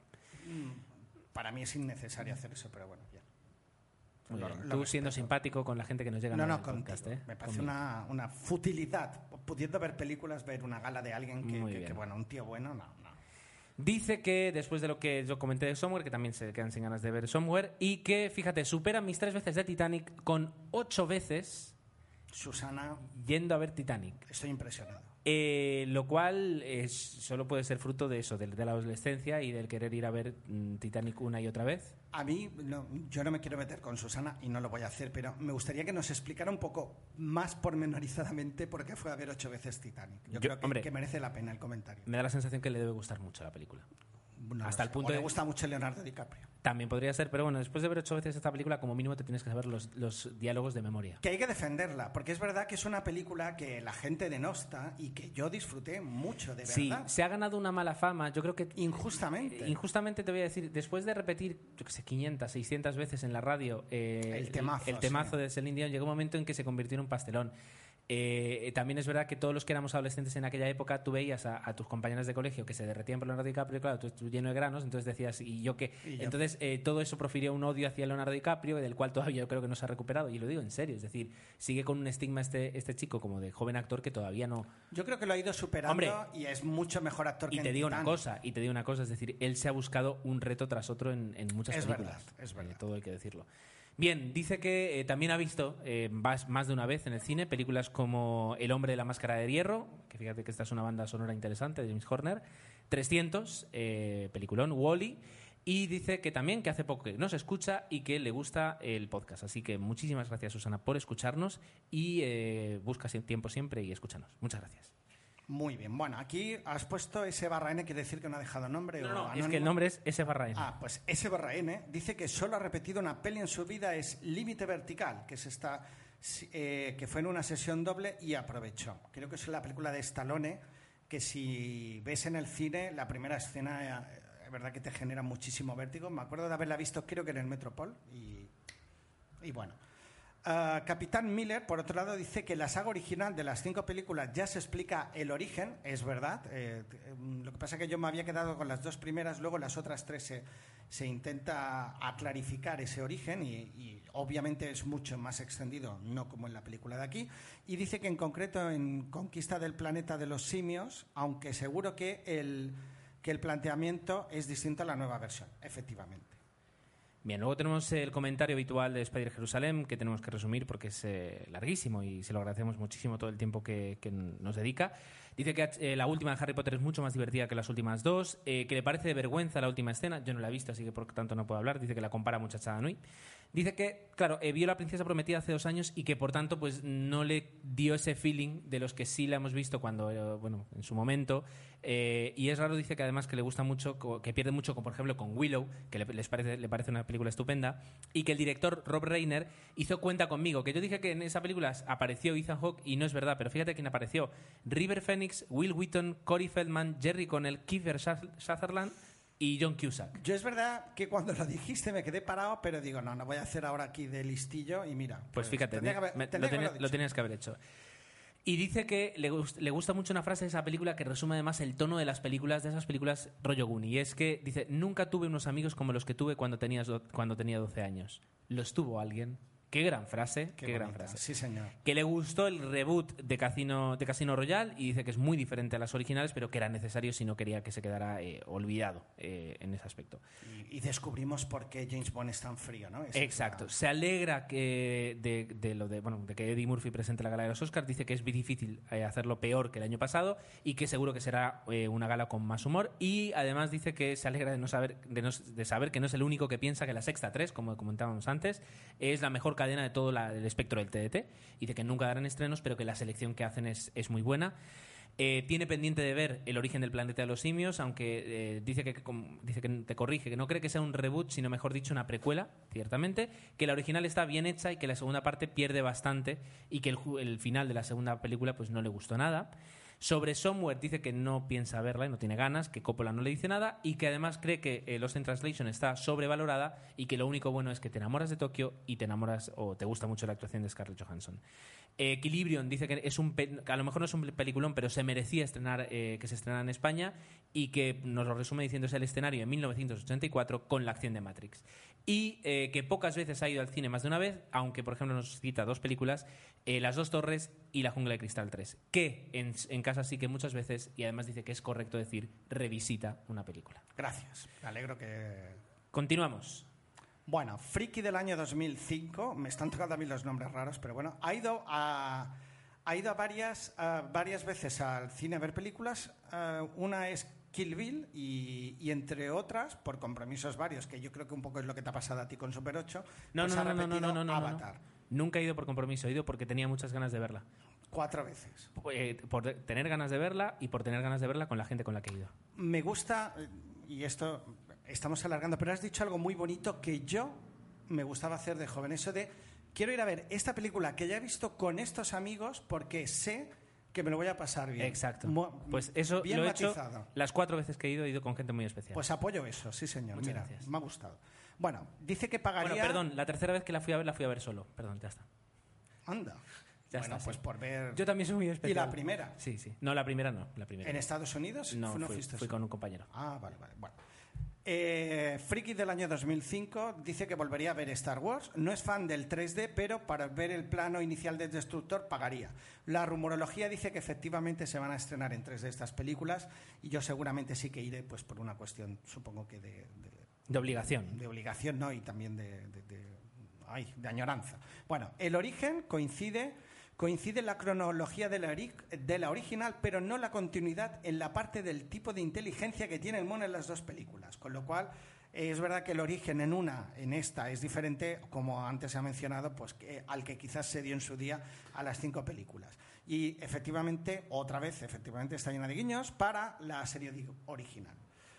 Tristán Alegre también nos deja el comentario que dice, bueno, que cómo podemos grabar un podcast de cine sin saber quién es Andy Serkis o Patrick Doyle. Pues yo le contestaría, después de la lección de cine que nos ha dado Antonia Pizá, sí que es verdad que se te quitan las ganas de grabar un podcast porque sabe te- a ti se te quitan las ganas de mucho. grabar un podcast. No, dice, A mí no es se verdad que yo no sé tanto como Antonia y aún así, pues mira, me atrevo a grabar un podcast, pero obviamente no, no sabemos el 100% de todo. No, ni y además... Y es verdad que Andy Serkis, pues mira, por el nombre no, pero cuando ya dices es el que Gollum o King Kong o tal, pues dices sí, pues ya está. Y luego no- repetimos, es decir, nunca intentamos aquí sentar cátedra ni, ni, ni decir que sabemos más que nadie. Todo lo no es contrario. un podcast so- so- Po- para un aprender podcast. de cine. Es un- como un- una mezcla de un, de un iPod y un gato. ¿Por qué me corregís tanto? Yo encuentro que lo hago muy bien. No, sé. No, no lo hace. Podcast. Al menos tienes que, si haces un Gere- podcast. No es que Richard Gere, ¿no se escribe Richard Gere?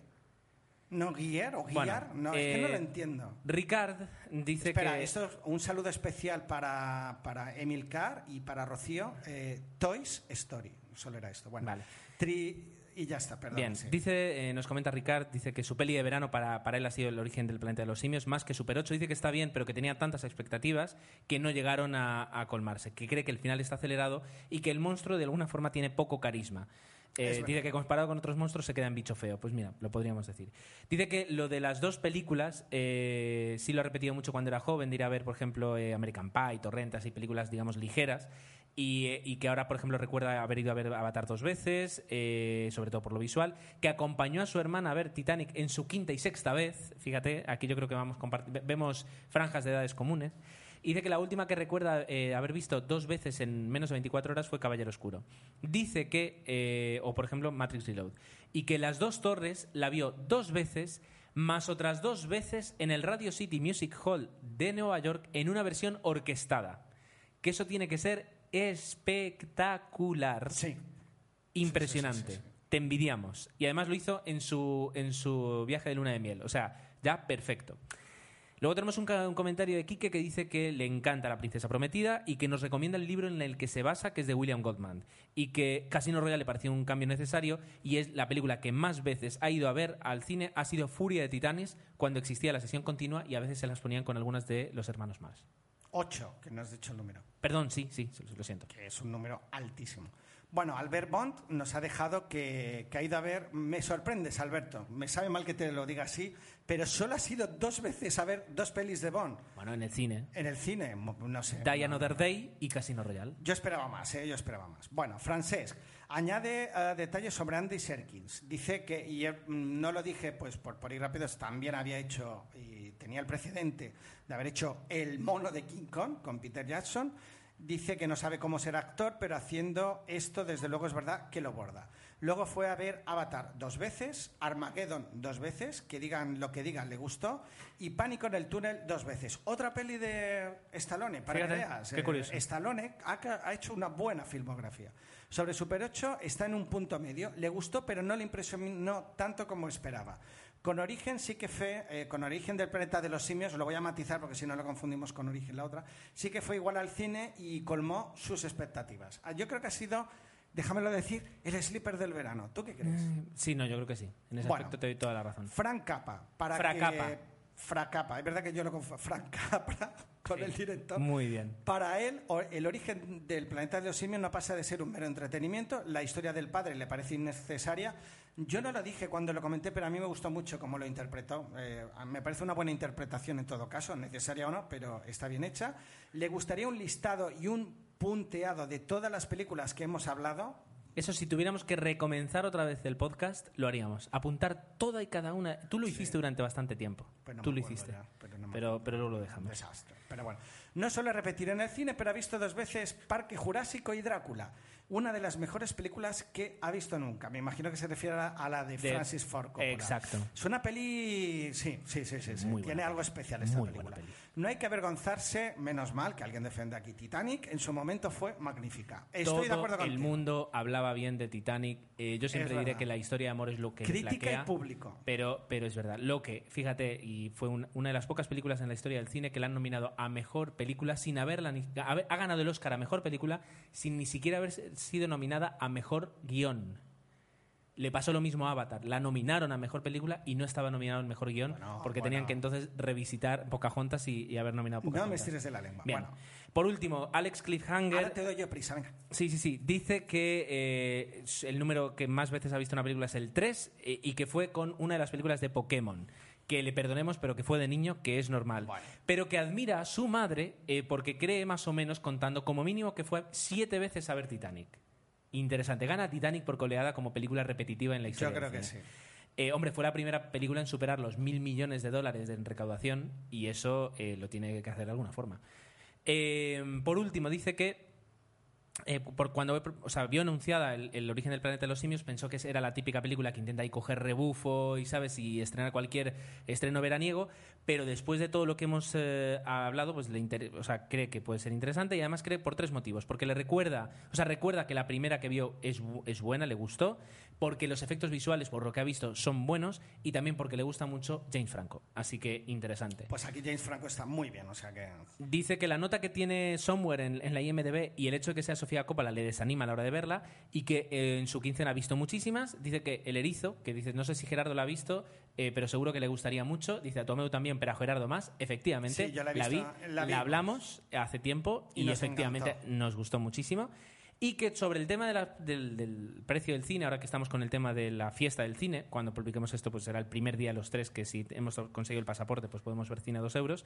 Dice que por qué no, no entiende por qué los, los, eh, los dueños de cines prefieren eh, subir el precio y que vaya menos gente a bajar el precio y que vaya más. Creo que en algún momento vamos a, vamos a tener que traer a un responsable del cine eh, y hacerle esa pregunta. Porque hasta, o sea, opiniones podemos tener muchas. Lo pondremos ahí en el rincón, la Y- lámpara. exacto, y la- le someteremos a un tercer grado. Eh, por último, ha entrado justísimo, pero ha llegado a entrar un comentario de Barralet, justamente el tuba eh, del concierto de, de John Barry que comentábamos antes aquí con, con Antonia. Deja que lo recupere, Tomeu. que- espera, voy a hacer un- algo bonito mientras lo buscas. Qué bonito acabar el podcast con el comentario pues, de una persona que ama el cine, que incluso toca cine. Eh, dice que fue un placer desvirtualizar a, a, bueno, a Jesús, a Jesús, a Natalia y a mí y que toca, te toca desvirtualizar, desvirtualizar a ti. Que hacen bastante, eh, que no lo sabemos, pero las bandas municipales, al menos aquí en Mallorca, hacen bastante conciertos eh, con temas de bandas sonoras, no tal vez monográficos, pero que sí temas. Dice, por ejemplo, que eh, tipo concierto solo recuerda uno so- eh, sobre John Williams y otro con películas Sí, de animación. Shrek, Toy Story, Sí, La Bella y la sí, Bestia, en Pollensa.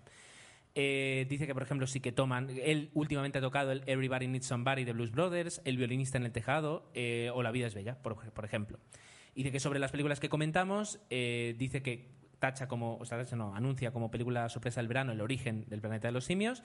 Eh, y que dice que es una precuela, pero que luego decimos que es un reboot y luego decimos que es una precuela y que él cree, defiende que tiene que ser una precuela. Dice que la única película que ha visto varias veces en el cine ha sido Avatar, dos veces, en tres de las ambas, y que eh, quería hacer- no ce- terminar su comentario sin un recuerdo hacia el cine eh, Metropolitan, donde él vio ahí películas como Terminator 2, etcétera, etcétera, y que dice que ahora mismo ya solo quedan el Rivoli y el Augusta como cines eh, con historia de, de Mallorca, Lamentablemente. de Palma. Bien, pues hasta aquí los comentarios. Eh, Tomeu, ¿me dejas a mí hacer la salida corta? Te dejo. Despídete.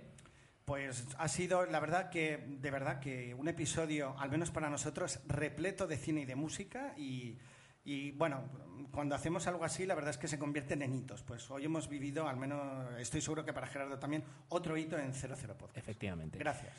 Esperemos que os guste, que nos dejéis todos vuestros comentarios. En 15 días os, os esperamos encontrar otra vez aquí. Y recordad, podéis dejar vuestros comentarios en 00podcast.es, mandar un correo electrónico o un audio correo en 00podcast.gmail.com, encontrarnos en Facebook y en Twitter, facebook.com barra 00podcast y twitter.com barra 00podcast. Las cuentas de correo electrónico de aquí del personal, pues eh, la de Tomeu es Tomeu00, Jesús es Ges Cortés y Café y más, y la mía es GR7. Así que en 15 días nos vemos aquí. Hasta luego.